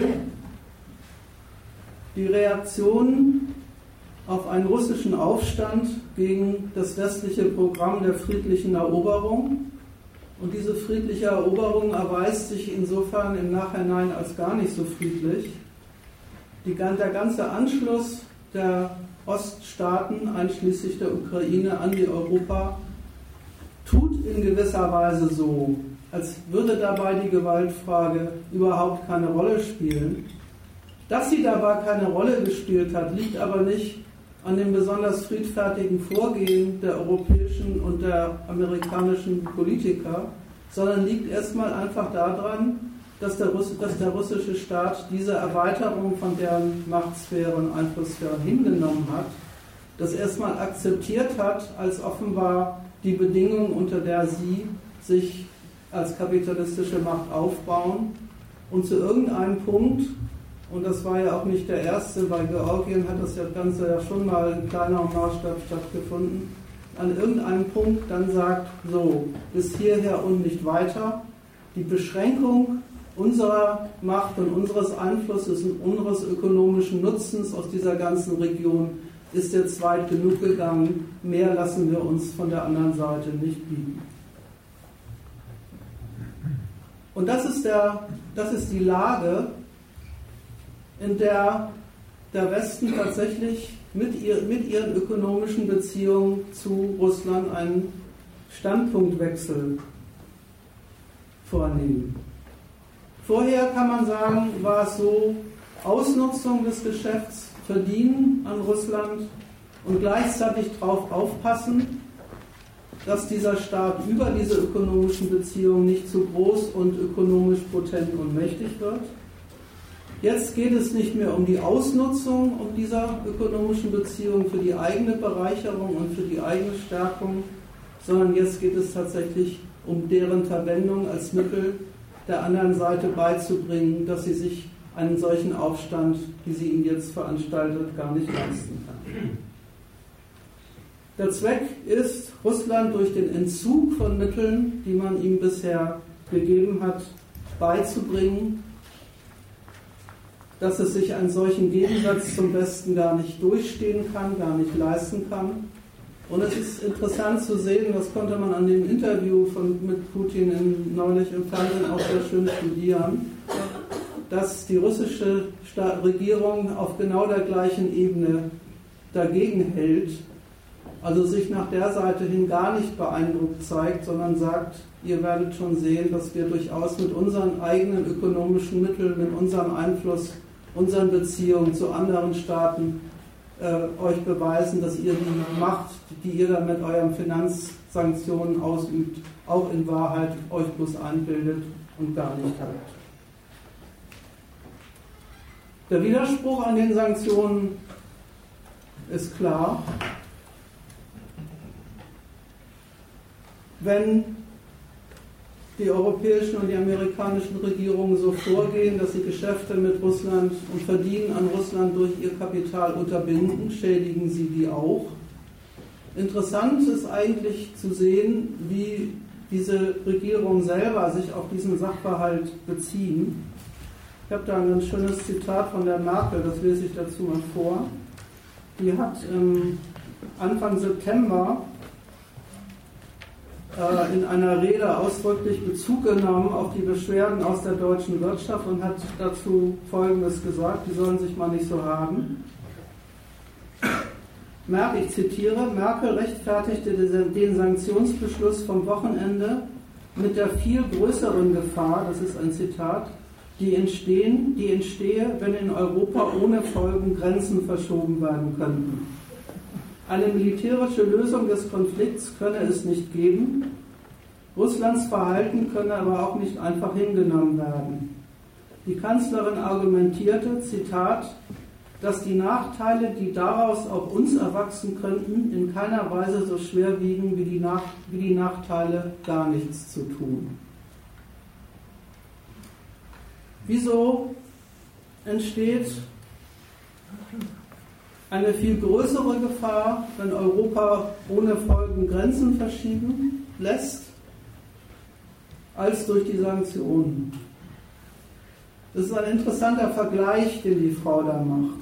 Sie vergleicht die wirtschaftlichen Schäden, die sie gar nicht leugnet, die sie gar nicht dementiert, mit einem ganz anderen Schaden, nämlich mit einem Schaden an der Geltung der europäischen und an der amerikanischen Macht die geschieht, wenn man das Russland einfach durchgehen lässt, dass sie meinen, die Ukraine gehörte zumindest in Teilen auch ihnen und nicht bloß dem Westen. Diese ökonomischen Schäden, sagt sie ganz offen, sind in Kauf zu nehmen, weil hier geht es um was anderes. Hier geht es nichts ums Verdienen, sondern hier geht es darum, wer die Konditionen des Staatenverkehrs definiert wer eigentlich die Macht hat, anderen Gewalten vorzuschreiben, was sie auf ihrem eigenen Territorium tun und lassen dürfen, welche ökonomischen Beziehungen sie eingehen dürfen und welche nicht. Und in dieser Frage sind wir mit Russland auseinander, aneinander geraten. Und wenn uns diese Potenz bestritten wird, dann ist das die, die wirkliche Gefahr und nicht ein paar Millionen Verluste für deutsche Unternehmen. Und daran meine ich, sieht man Folgendes. Erstens ist es so, Europa und die USA, denen ist vollkommen klar, was ein Staat, was für ein Kaliber der Staat hat, den sie mit Sanktionen belegen.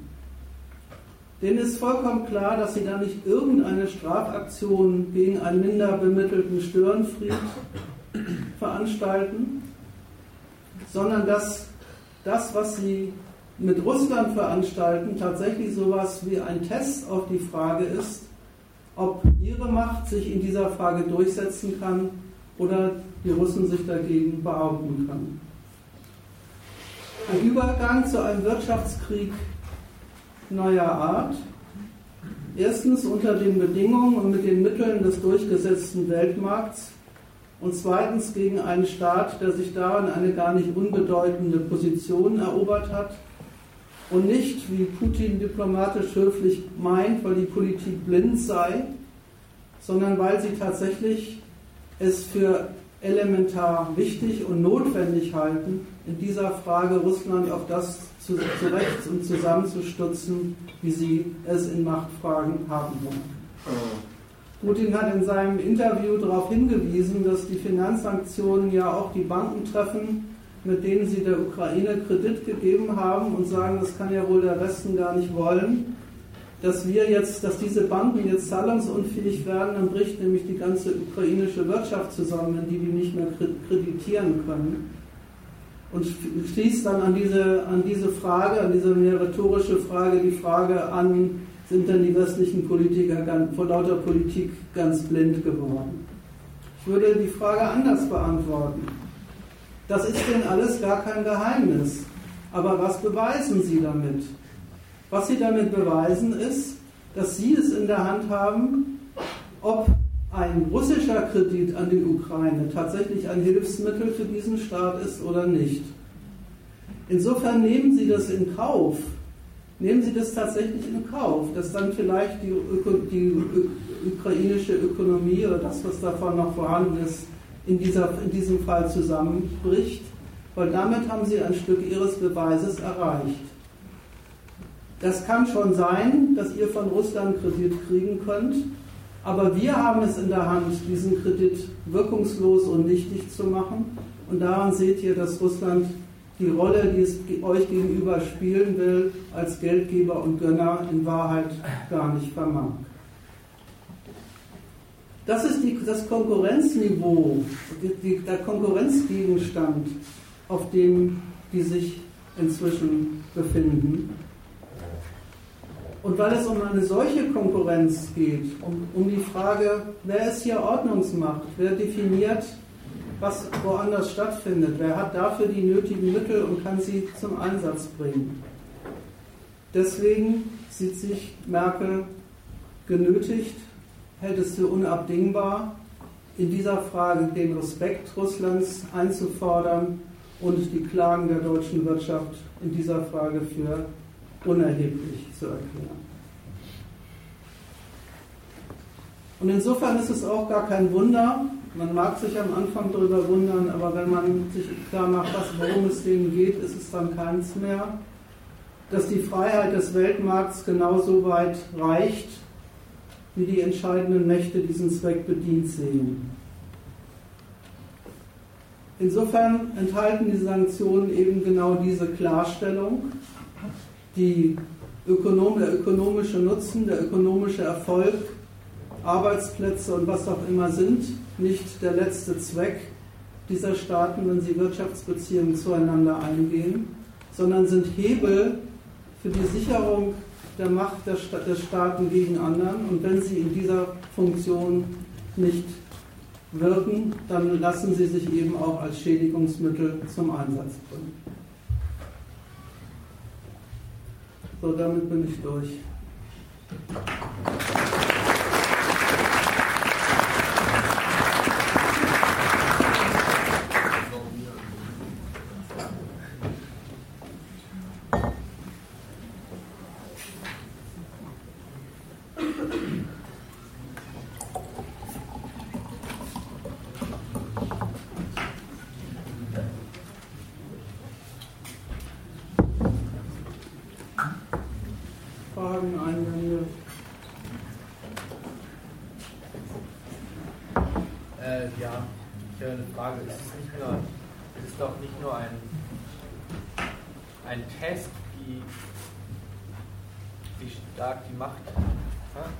Wollen das auch hören. Oh, sorry.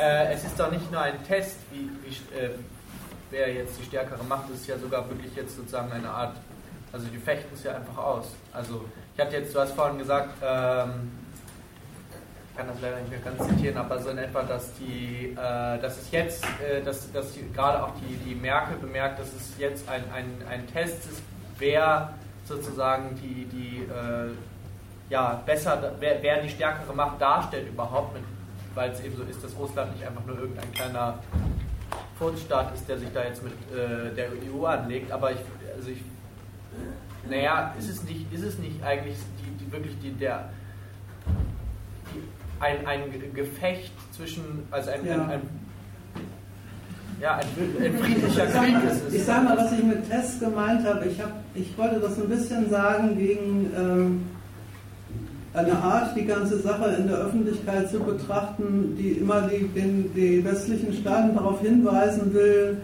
äh, was, auf was sie sich da alles eingelassen haben und was für Folgen sie möglicherweise alle nicht bedacht haben und wo sie doch alles, wo sie sich doch, wo sie doch lauter Risiken eingehen, die sie vielleicht gar nicht kalkuliert haben und, und so fort. Und dagegen wollte ich erstmal sagen, wenn man, wenn man sich das so betrachtet, dann verpasst man was. Das genau wie du sagst, sie fechten das jetzt aus. Stellen Sie auf den Standpunkt, das Weltfinanzsystem ist unser Hebel und unser Mittel. Wir haben in der, es in der Hand, Russland maßgeblich zu schädigen. Und dann lassen wir es darauf ankommen, wie dann, so. die, wie dann Russland sich dazu verhält und, und, und behalten es uns vor, das hat ja der Obama jetzt in Australien auch nochmal gesagt, dann eben auch nachzulegen, wenn wir feststellen, die Wirkung, die wir da haben wollen, stellt sich nicht ein. Also ich meinte das jetzt nicht harmlos mit Tests, sondern ich meinte das im Sinne von, man soll den, man soll denen nicht vorwerfen oder, oder dagegen die ganzen Sachen in ein, im Einwand, den Einwand, mit dem Einwand kommen, Habt ihr euch das auch gut überlegt? Wisst ihr denn wirklich, ob das auch funktioniert? Erstmal ist es sowieso angesichts dieser Sachlage ein, ein ziemlich äh, blöder Standpunkt, aber es ist auch in der Sache, geht es an dem vorbei, wie geht es an den Berechnungen vorbei, die da ein, angestellt werden. Weil die Berechnungen äh, die, die, die Schäden in Rechnung stellen und, und die Merkel mit dem Zitat richtig auch nochmal sagt, und das ist uns die Sache wert, das muss jetzt sein. Ja, sozusagen, dass man. Ah, okay, ja, gut, dann ja. das ist verstanden. Ja. Es ist sozusagen der, es ist noch nicht der, es ist nicht der einzige Konflikt, auf den sie sich, oder es ist nicht, ist nicht die einzige, äh, der, die einzige Situation oder Form des Konflikts, sie, in der sie sich gerade befinden, sondern sie rechnen ja durchaus damit, dass da noch mehr kommt. Also testen die sozusagen schon mal oder müssen irgendwie gucken, wie weit sie eben gehen können. Ja, und wollen, ja. Das ist der, der sehr weitgehende, in der Tat der sehr weitgehende Anspruch an, an die Maßnahmen, die Sie da ergreifen, dass die, die, die, die russische Regierung, der russische Staat angesichts der durch die Sanktionen angerichteten ökonomischen Schäden äh, quasi eine Einsicht da, darin hat, Einsicht in Anführungsstrichen, also sich dazu nötigen lässt, seine, seinen, den Standpunkt der Behauptung seiner eigenen Gewalt zurückzunehmen. Und damit, damit, damit erheben Sie den, den das habe, wollte ich am Anfang sagen, damit, damit heben Sie den, den Konflikt auf die Ebene der unmittelbaren, des unmittelbaren Gewaltgegensatzes. Das sagt ja die Merkel in dem Zitat übrigens auch, wo sie, wenn sie sagt, wo sie sagt, eine militärische Lösung des Konflikts kann es nicht geben. Ja, warum sagt man sowas? weil man, weil man, eine, weil man einen Gegensatz auf die Ebene gehoben hat, wo die, wo die, wo die, Gewalten der, wo die Gewalt der Staaten unmittelbar im Gegensatz zueinander stehen. Und dann sagt, so, das ist, der, das ist die, die Streitebene, wenn du so willst. Die, der, der, russische Staat setzt, seine, setzt sein, seine Gewaltmittel ein, um, um sich aus strategischen und, äh, und äh, politischen Gründen ein Stück äh, Gegend zu sichern, behauptet sein Recht darauf, die, in einem wichtigen Staat an seiner Grenze als maßgebliche Macht mitzuentscheiden, was in dem Land passiert. Das genehmigen wir ihm nicht. Und dann fällt Ihnen erstmal ein, ähm, dann, dann, dann hat man es eigentlich mit einer Frage, mit der Frage, mit der elementaren Frage zu tun, wessen Gewalt gilt hier eigentlich, eure oder unsere? Das ist das Niveau, auf dem Sie, den, auf dem Sie den, selbst den Konflikt ansiedeln und dann sagen Sie, für, für die Durchsetzung auf diesem Niveau benutzen wir das Instrument der ökonomischen Schädigung. Und insofern äh, ist die Begutachtung der Wirkung immer eine, das kann man ja auch Tag in der Zeitung lesen, äh, die Begutachtung der Wirkung immer eine auf, zeigt denn der russische Staat in irgendeiner Hinsicht einen Willen zum Nachgeben? Und wenn nicht, dann, dann schauen wir mal. Aber es gibt ja gar nicht den Übergang zu sagen, ja gut, wenn das nicht geklappt hat, dann lassen wir es wieder, sondern es ist ja eher, eher umgekehrt.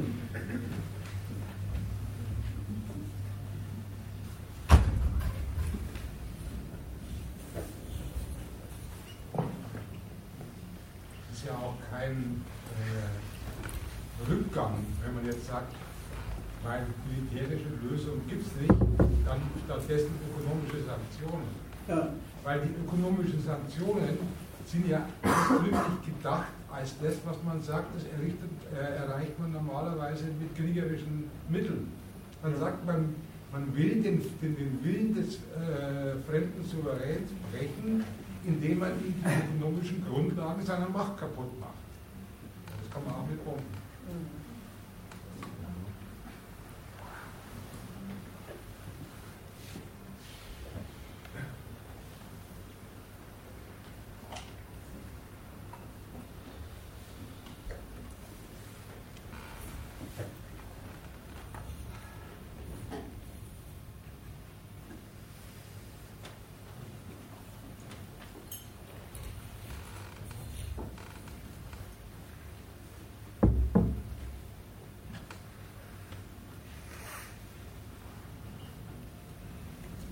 Wenn ihr, wenn ihr zu dem ganzen Themenbereich Fragen oder Diskussionsbedarf habt, äh, rückt halt damit raus und man muss sich dann nicht auf das beschränken. Ich habe jetzt mich sehr eng auf das äh, Thema beschränkt und dass es mir erstmal ging, erstmal zu sagen, wie gesagt, was lernt man eigentlich über die Weltwirtschaftsordnung von, aus, aus, diesem, aus diesem Vorgehen. Aber ähm, hindert uns nicht daran, die oder legt uns nicht darauf fest, äh, nur über diese Frage zu diskutieren.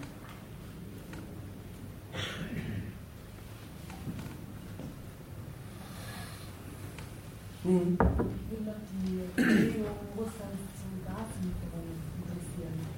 Nochmal laut. Ähm, würden die Überlegungen Russlands zu Gaslieferungen interessieren. Was sagen Sie dazu?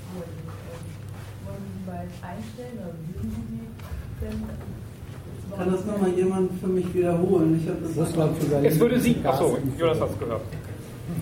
Bitte. Die, Frage ist, was sind Russlands Überlegungen zu ihren Gaslieferungen? Kalkulieren die mit so etwas wie die einzustellen? Ja? Im Moment, im Moment stehen die auf dem Standpunkt, sie, sie im Unterschied zum Westen sind vertragstreu und halten die Lieferungen aufrecht. Das ist auch so eine, so eine etwas doppelzüngige Aussage. Ne? Weil, weil jemand, der sagt, äh, also ich bin nicht so wie ihr, ich äh, stehe zu meinen Verträgen, der gibt damit immerhin zu Protokoll, dass er es eigentlich durchaus für gerechtfertigt halten würde, es nicht zu tun. Aber ähm, mit, dieser, mit, diesem, mit diesem Standpunkt beweisen will, dass er nicht derjenige ist, der, die, der, der zur Eskalation des Gegensatzes beiträgt. Und das ist äh, im Prinzip, wenn man sich die, die, russische Diplomatie der letzten Tage und Wochen anschaut, eigentlich so ein bisschen das Prinzip der russischen Politik. Auf der einen Seite ist der Putin völlig un, äh, äh, soll man sagen, völlig eindeutig in, in der Sache, äh, in der Sache, um die es geht. Ne? Also in, in, der Sache, dass er sagt, die Ukraine ist halt ein Staat, in der wir, äh, an, an dem wir maßgeblich in dessen innerer Ausgestaltung, auch ökonomischer äh, Ausrichtung, wir maßgeblich, ein maßgebliches Interesse haben. Das, das Vorgehen des Westens äh, hat uns in die Lage versetzt, äh, da nichts mehr zu sagen haben zu wollen. Das kommt für uns schlicht und einfach nicht in die Tüte. So, daran halten wir fest und das ist auch sein, sein äh, Standpunkt in dieser Frage.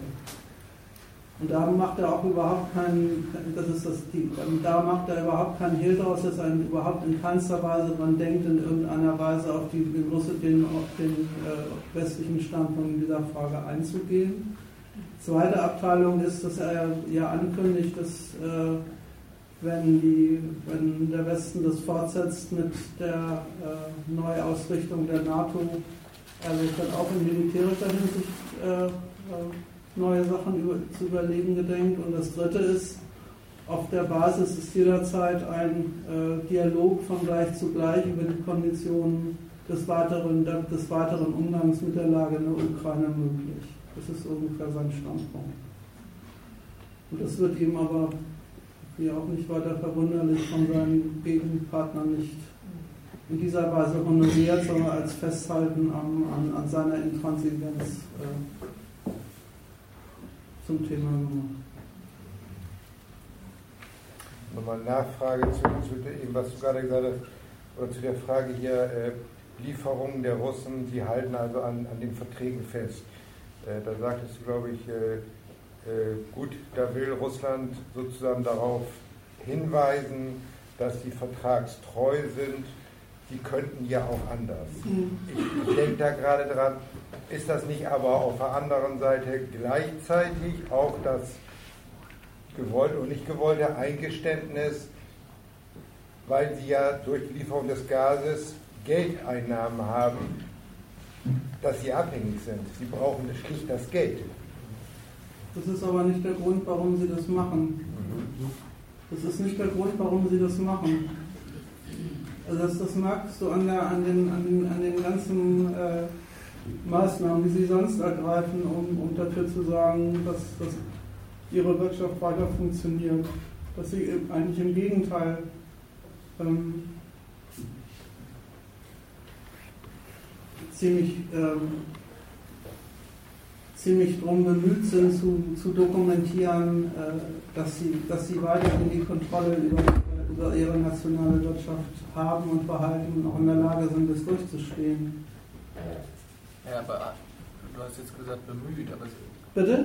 Du hast gesagt bemüht, aber also wie machen, also, also Du meinst, sie haben genug wirtschaftlich, äh, wirtschaftliche das, Kontrolle, als dass das, sie jetzt das, abhängig äh, Da wollte ich jetzt gar kein Urteil drüber fällen. Ich wollte nur sagen, äh, der russische Standpunkt zu den Gaslieferungen ist, ähm, sie wollen das nicht als zum Thema einer, einer weiteren Eskalation machen. Das ist erstmal das, was sie dazu sagen.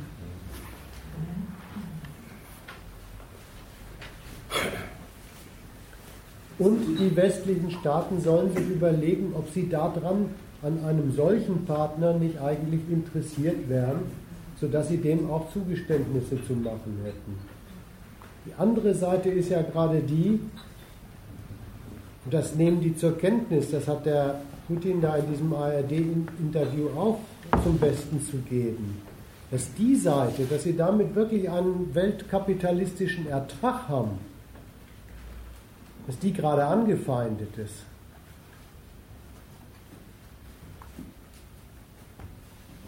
Also die, die drücken bei den Gaslieferungen schon sehr darauf, der Westen soll mal den politischen Willen, den politischen Willen Russlands zur Kenntnis nehmen. Denn wenn der, wenn der Putin in dem Interview zum Beispiel sagt, naja, wenn ihr uns vom Weltmarkt abschneidet, hat das ja vielleicht auch was Günstiges für uns, äh, dann müssen wir mehr selber produzieren, dann ist zur Kenntnis genommen, dass Russland derzeit mit einer westlichen Politik konfrontiert ist, die Russland den Weltmarkt als Mittel der nationalen Ökonomie gerade kaputt macht. Und das gilt natürlich so gesehen auch für die Gaslieferungen. Wenn die als dritte, äh, dritte Stufe der Finanzsanktionen äh, androhen, den Zahlungsverkehr mit Russland zu unterbinden, wie wollen sie denn dann eigentlich das Gas bezahlen? Das betrifft ja jetzt schon die, die, die Tatsache, dass sie auf der einen Seite die äh, ganzen Gerätschaften zur, zur Förderung Betreuung der, der Öl- und Gasindustrie auf die Sanktionsliste stellen und gleichzeitig zu Russland sagen, die sollen gefälligst äh, das, das, Öl weiter liefern. Das ist ja äh, und auf den Widerspruch hingewiesen, sagen sie, das ist Russlands Problem. Aber das verstehe ich irgendwie nicht, was sie dann, also worauf die da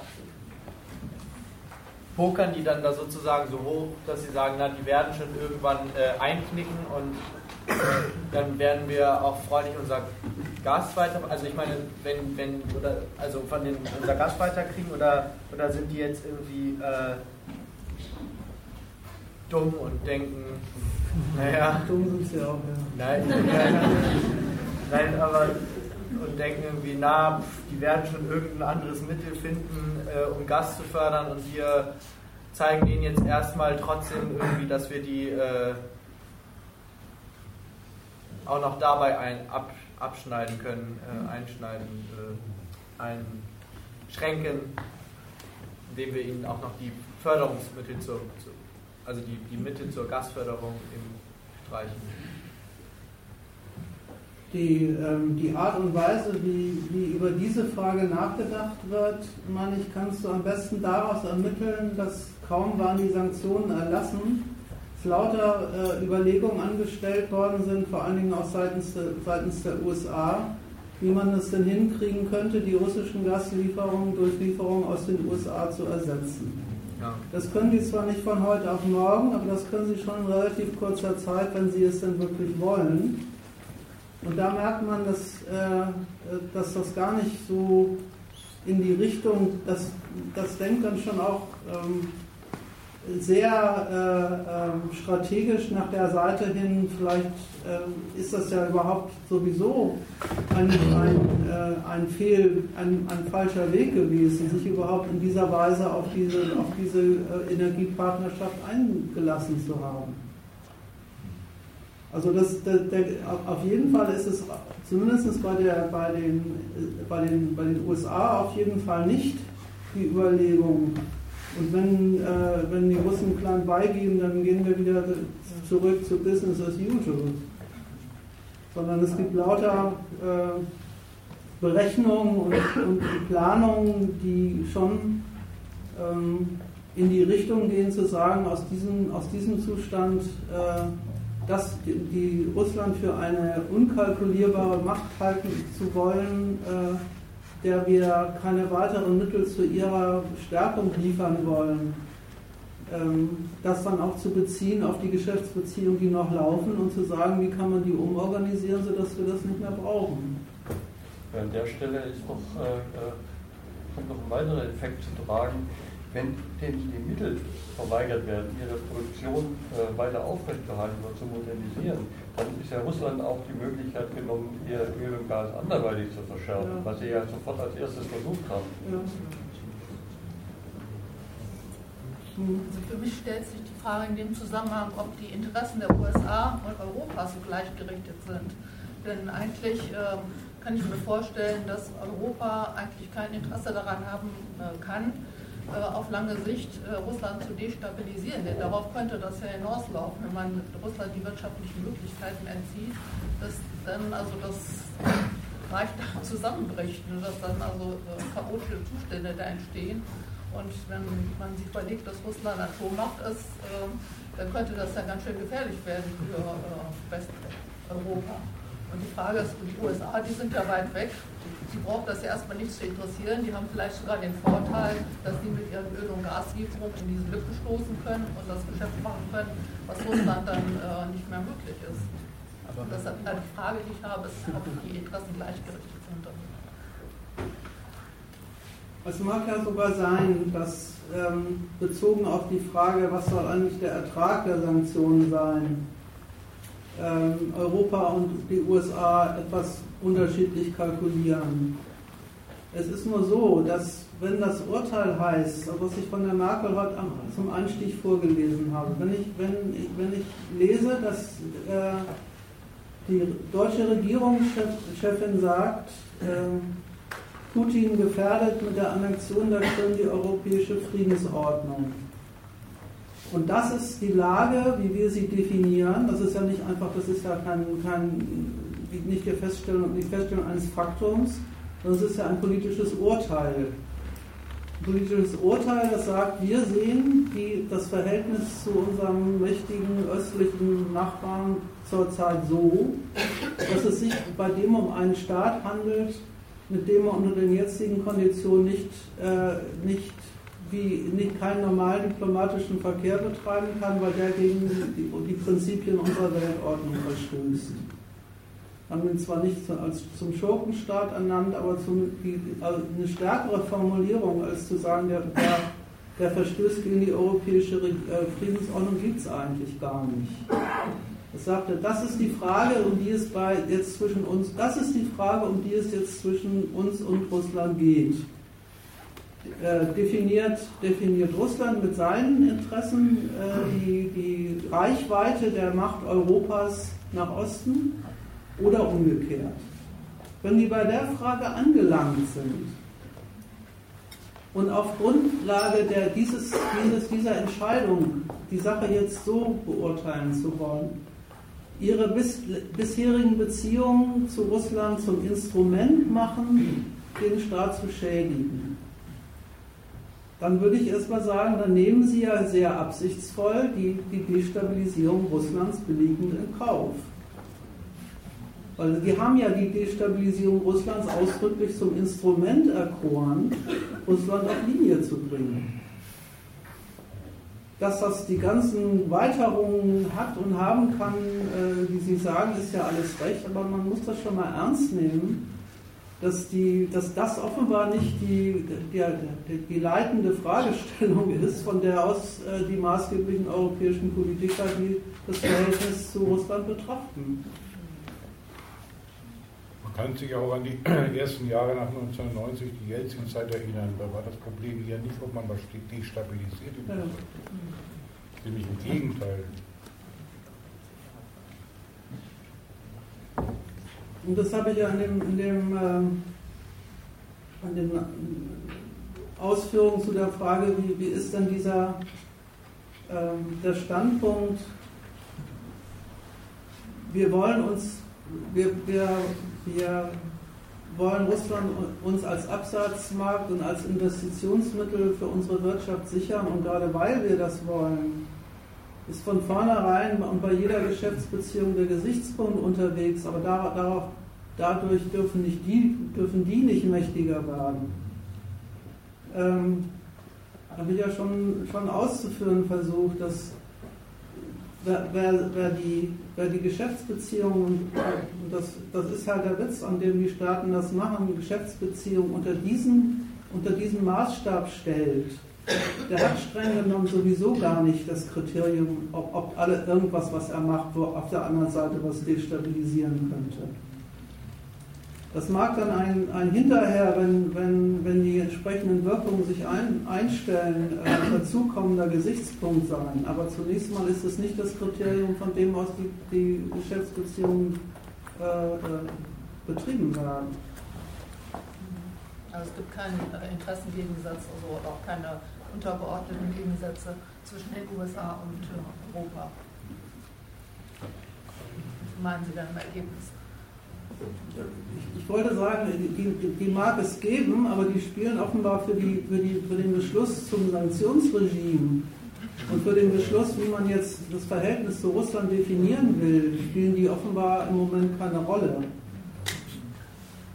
Es ist ja einfach so, dass das, was man da jetzt als Stabilisierung ansehen kann, ja gerade positiv gesehen die Waffe ist mit dem man über, über, über die Russen Lauter. Äh, deswegen ist, äh, zwar mag man die Folgen davon unter Umständen dann wirklich bedenken, aber äh, erstmal ist das, äh, was da kaputt gemacht wird, gerade die Waffe, die man gerade einsetzt. Nur, nur so funktioniert die. Das Stichwort gibt es ja mittlerweile auch als, als Einwand aus der europäischen Politik ob, ob man da nicht die Gefahr eingeht, äh, äh, eine dann für Europa auch wieder unnützliche Destabilisierung einzuführen. Und da muss man sich mal klar machen, was das für ein Anspruch ist. Derzeit haben sie beschlossen, dass ihnen ausweislich der Ukraine die russische Macht in einer nicht hinnehmbaren Art und Weise in die Quere gekommen ist. Die also zurückgedrängt, verkleinert, gebeugt werden muss. Und wenn sie sich dann dabei selber ermahnen, aber Achtung, dass das nicht destabil wird, dann denken sie nochmal an Russlands Macht. In dem Fall aber mit dem Anspruch, die sollen gefälligst ihren Laden in unserem Sinne zusammenhalten. Das hat sogar als Kritik am Jelzin gegeben. Da hat ja sogar der Putin am Anfang mal gute Noten bekommen, aber da muss man mal hinhören, für was. Da haben sie gesagt, ja, für unsere Investoren hat der Putin echt Rechtssicherheit geschafft in Russland. Ja, so mögen sie dann sogar Macht beim Partner. Dass die in ihrem Sinne dort die Verhältnisse nützlich macht, nützlich hält, am Laufen hält. Aber jetzt haben Sie es ja gerade damit zu tun, dass Russland seine Macht nicht in den Dienst Europas stellt, sondern in Russlands Dienst stellt. Und das finden Sie unerträglich.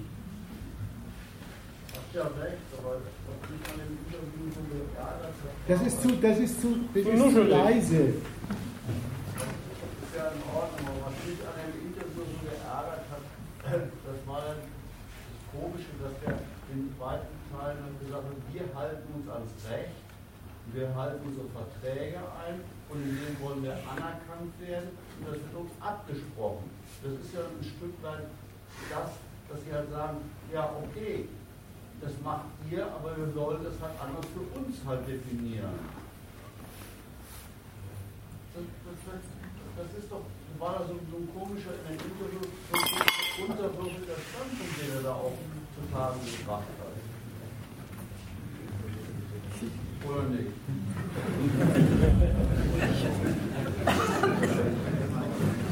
Er hat aber ein Stück weit gesagt, ja okay, das macht ihr mit uns, aber wir, aber berücksichtigt dabei aber auch unsere Interessen, wir auch. Das war halt als irgendwie, vielleicht liege ich da falsch, aber ein komisches moralisches Argument. Naja, einerseits sagt er,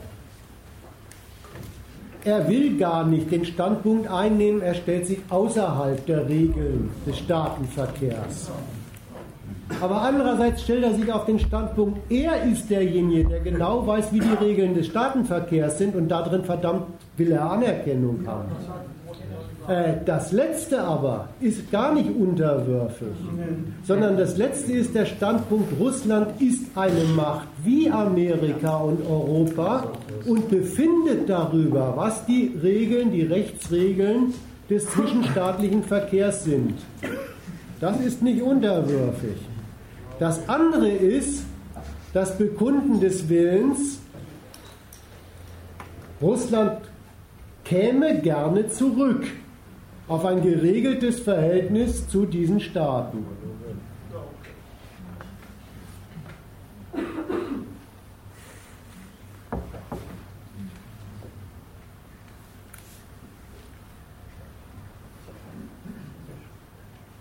Ich habe da auch nochmal zu dem Putin, das habe ich auch nicht verstanden. Also mir scheint, dass deine Analyse sozusagen die Intention des Westens trifft, dass sie aber auf der anderen Seite ähm, der Putin auf dieser ökonomischen, auf diesen ökonomischen Angriff gar nicht antwortet. Sondern der Putin sagt im Grunde, äh, naja gut, mit dieser Krim, die Leute, die wollen halt zu Russland und vielleicht auch die, die, die Donbass, das sind so russische Nationalisten, er kritisiert nicht, er kritisiert nicht den Angriff und die Zerstörung oder die beabsichtigte Zerstörung der politischen Macht durch den Angriff des Westens, sondern er sagt nur, äh, und er argumentiert auf dieser Stelle gar nicht dagegen, wie du zum Beispiel argumentieren würdest, sondern er sagt, ja, seltsam. Nein, Nein, ich das so deutlich machen, weil, weil er, er, er, er nimmt diesen Angriff des Westens gar nicht als solchen, sondern sagt nur, äh, ja, die, die Krim, da wollten halt die Leute äh, zu 80 Prozent das ist ein Staatsmann, ne? Das ist ein Staatsmann und der, der beherrscht alle, alle Begründungsmethoden, die Staatsmänner so benutzen, wenn sie ihre äh, strategischen und politischen und machtmäßigen Interessen zur Geltung bringen. Und im Grunde ist das ja schon fast ironisch, wenn er sagt, wenn er den, den Vergleich mit dem Kosovo macht. Er, er weist einfach erstmal ganz banal darauf hin, dass es doch im Staatenverkehr üblich ist, dass das strategische Interesse, das man auch bezogen auf eine Gegend hat, mit dem Willen der Leute zu begründen, die in dieser Gegend wohnen. Das, diese, diese, diese äh, Begründung, diesen Begründungszusammenhang hat er ja nicht nur nicht erfunden, sondern er hat ja auch höchste UN-Anerkennung. Und diesen, diesen Begründung, diese Begründungsmethode äh, äh benutzt er da halt. Das ist, äh, das ist wie wenn die, wie wenn die, wie wenn die UN beschließt, äh, der, der, der Gaddafi muss deswegen plattgebombt werden, weil das libysche Volk hat keinen Diktator verdient. Das ist, das ist die gleiche Logik. Die benutzt er da. Ich fand an der Stelle eigentlich viel, viel äh, wichtiger, dass ähm, er, er Wert darauf legt, er macht er wieder richtig ein auf den wirklichen Gehalt des Gegensatzes, den es in der Ukraine zwischen, zwischen, den, zwischen Russland und Europa gegeben hat. Nämlich der, der Frage, passt, wie passt oder wie passt nicht, macht er sich richtig Mühe in dem Interview. Wie passt oder passt nicht zusammen die, die, die, die, die Assoziierung der Ukraine äh, an Europa zu der Zollunion und rechnet richtig vor, wo da der Interessensgegensatz äh, tatsächlich der Sache nach liegt, ähm, argumentiert also tatsächlich von einem Standpunkt aus, der dem Westen vollkommen fremd ist weil er, weil er nämlich zur Sprache bringt, dass es da halt einen Gegensatz gibt in der Frage, äh, wer hat den ökonomischen Nutzen von dem Land. Und dann sagt, ja, und dann bin ich mit, ihm, mit, mit, dem, mit dem Argument angekommen, dann wurde mir vom Westen äh, mitgeteilt, halte ich daraus, das geht dich nichts an. Das war ja auch so. So, und da, da merkt man, da liegt die Differenz auch im Diplomatischen in woanders da liegt die Differenz da. Und das ist übrigens das, was ihm der Westen schon nicht zugesteht. Dass er quasi auf dem Standpunkt steht, da, da gibt es halt zwei konfligierende staatliche Interessen, die stehen im Gegensatz zueinander, da muss man sich halt darüber verständigen. Der Westen sagt, es gibt da nicht zwei konfligierende staatliche Interessen, wo man sich darüber verständigen muss, sondern es gibt einen Rechtsanspruch der Ukraine. Dann lassen, vergessen Sie dann den Osten und dass der sogar sowas anderes will, ist, das sind ja dann Separatisten. Es gibt einen Rechtsanspruch der Ukraine, frei zu entscheiden, zu wem sie gehören will, und das sind wir, und deswegen haben die Russen sich dann nicht einzumischen. Und insofern ist das ganze Gerede über die Frage Zollunion versus EU-Assoziierung sowieso völlig äh, neben der Spur, weil und wir, wir haben das, das, das Recht äh, der Ukraine zur freien äh, Verfügung über ihr ganzes Territorium anerkannt und insofern sind die Russen da nicht mehr zuständig. Das ist die kleine, aber entscheidende Differenz und genau gegen die wendet er sich. Sagt, dass, dass diese Tour immer zu sagen, äh, wir sind die Regelsetzer und ihr habt uns an euch, uns an euch an unsere Regeln zu halten. Genau gegen, dagegen geht er vor, wenn er in, in Erinnerung bringt, dass es da doch um, ein, um eine Sache ging, wo, wo es eben, die sich eben tatsächlich ökonomisch ausschließt. Welche Sache jetzt? Ähm, die, die Sache mit dem Volk oder die Sache oder was? Nein, Sache schließt sich in, in, der, in der Frage, in der Frage ähm, ähm, wo, wohin gehört die Ukraine? Das hatte, das hatte mit der, das andere bezog sich auf die Annexion der Krim. Da begründet er halt die Annexion mit dem Argument, 60 Prozent in, äh, in der Krim liegenden äh, Leute sind, Russ, sind Russen. Das war jetzt ein anderer Argumentationszusammenhang. Ich wollte nur, nur sagen, dass ähm, würde es nochmal unterstreichen, dass das mit Unterwürfigkeit nichts zu tun hat. Der, der, der Mann, ähm, und das macht er meines Erachtens ganz bewusst, äh, demonstriert immer in der Art und Weise, wie er sich da staatsmännisch aufführt, dass er auf dem Standpunkt steht, dass seine Interessen und die des Westens gleichberechtigt nebeneinander zu verhandeln wären. Und damit wehrt er sich gegen, die, gegen diese Tour zu sagen, wir haben eine westliche Weltordnung eingerichtet und du musst dich an die anpassen. Und wenn wir sagen, äh, das gilt dich nichts an, dann gilt das und dann äh, ist das Thema für uns gegessen. Und wie gesagt, das ist, das wollte ich ja ausführen, das ist ja nicht einfach bloß ein, bloß ein Standpunkt, sondern das ist die Art und Weise, wie sie, wie sie halt tatsächlich über die Welt äh, verfügen und äh, ihre, ihre Machtmittel zum Einsatz bringen. Von diesem Maßstab aus und diesem Standpunkt aus. Weil sie sie haben.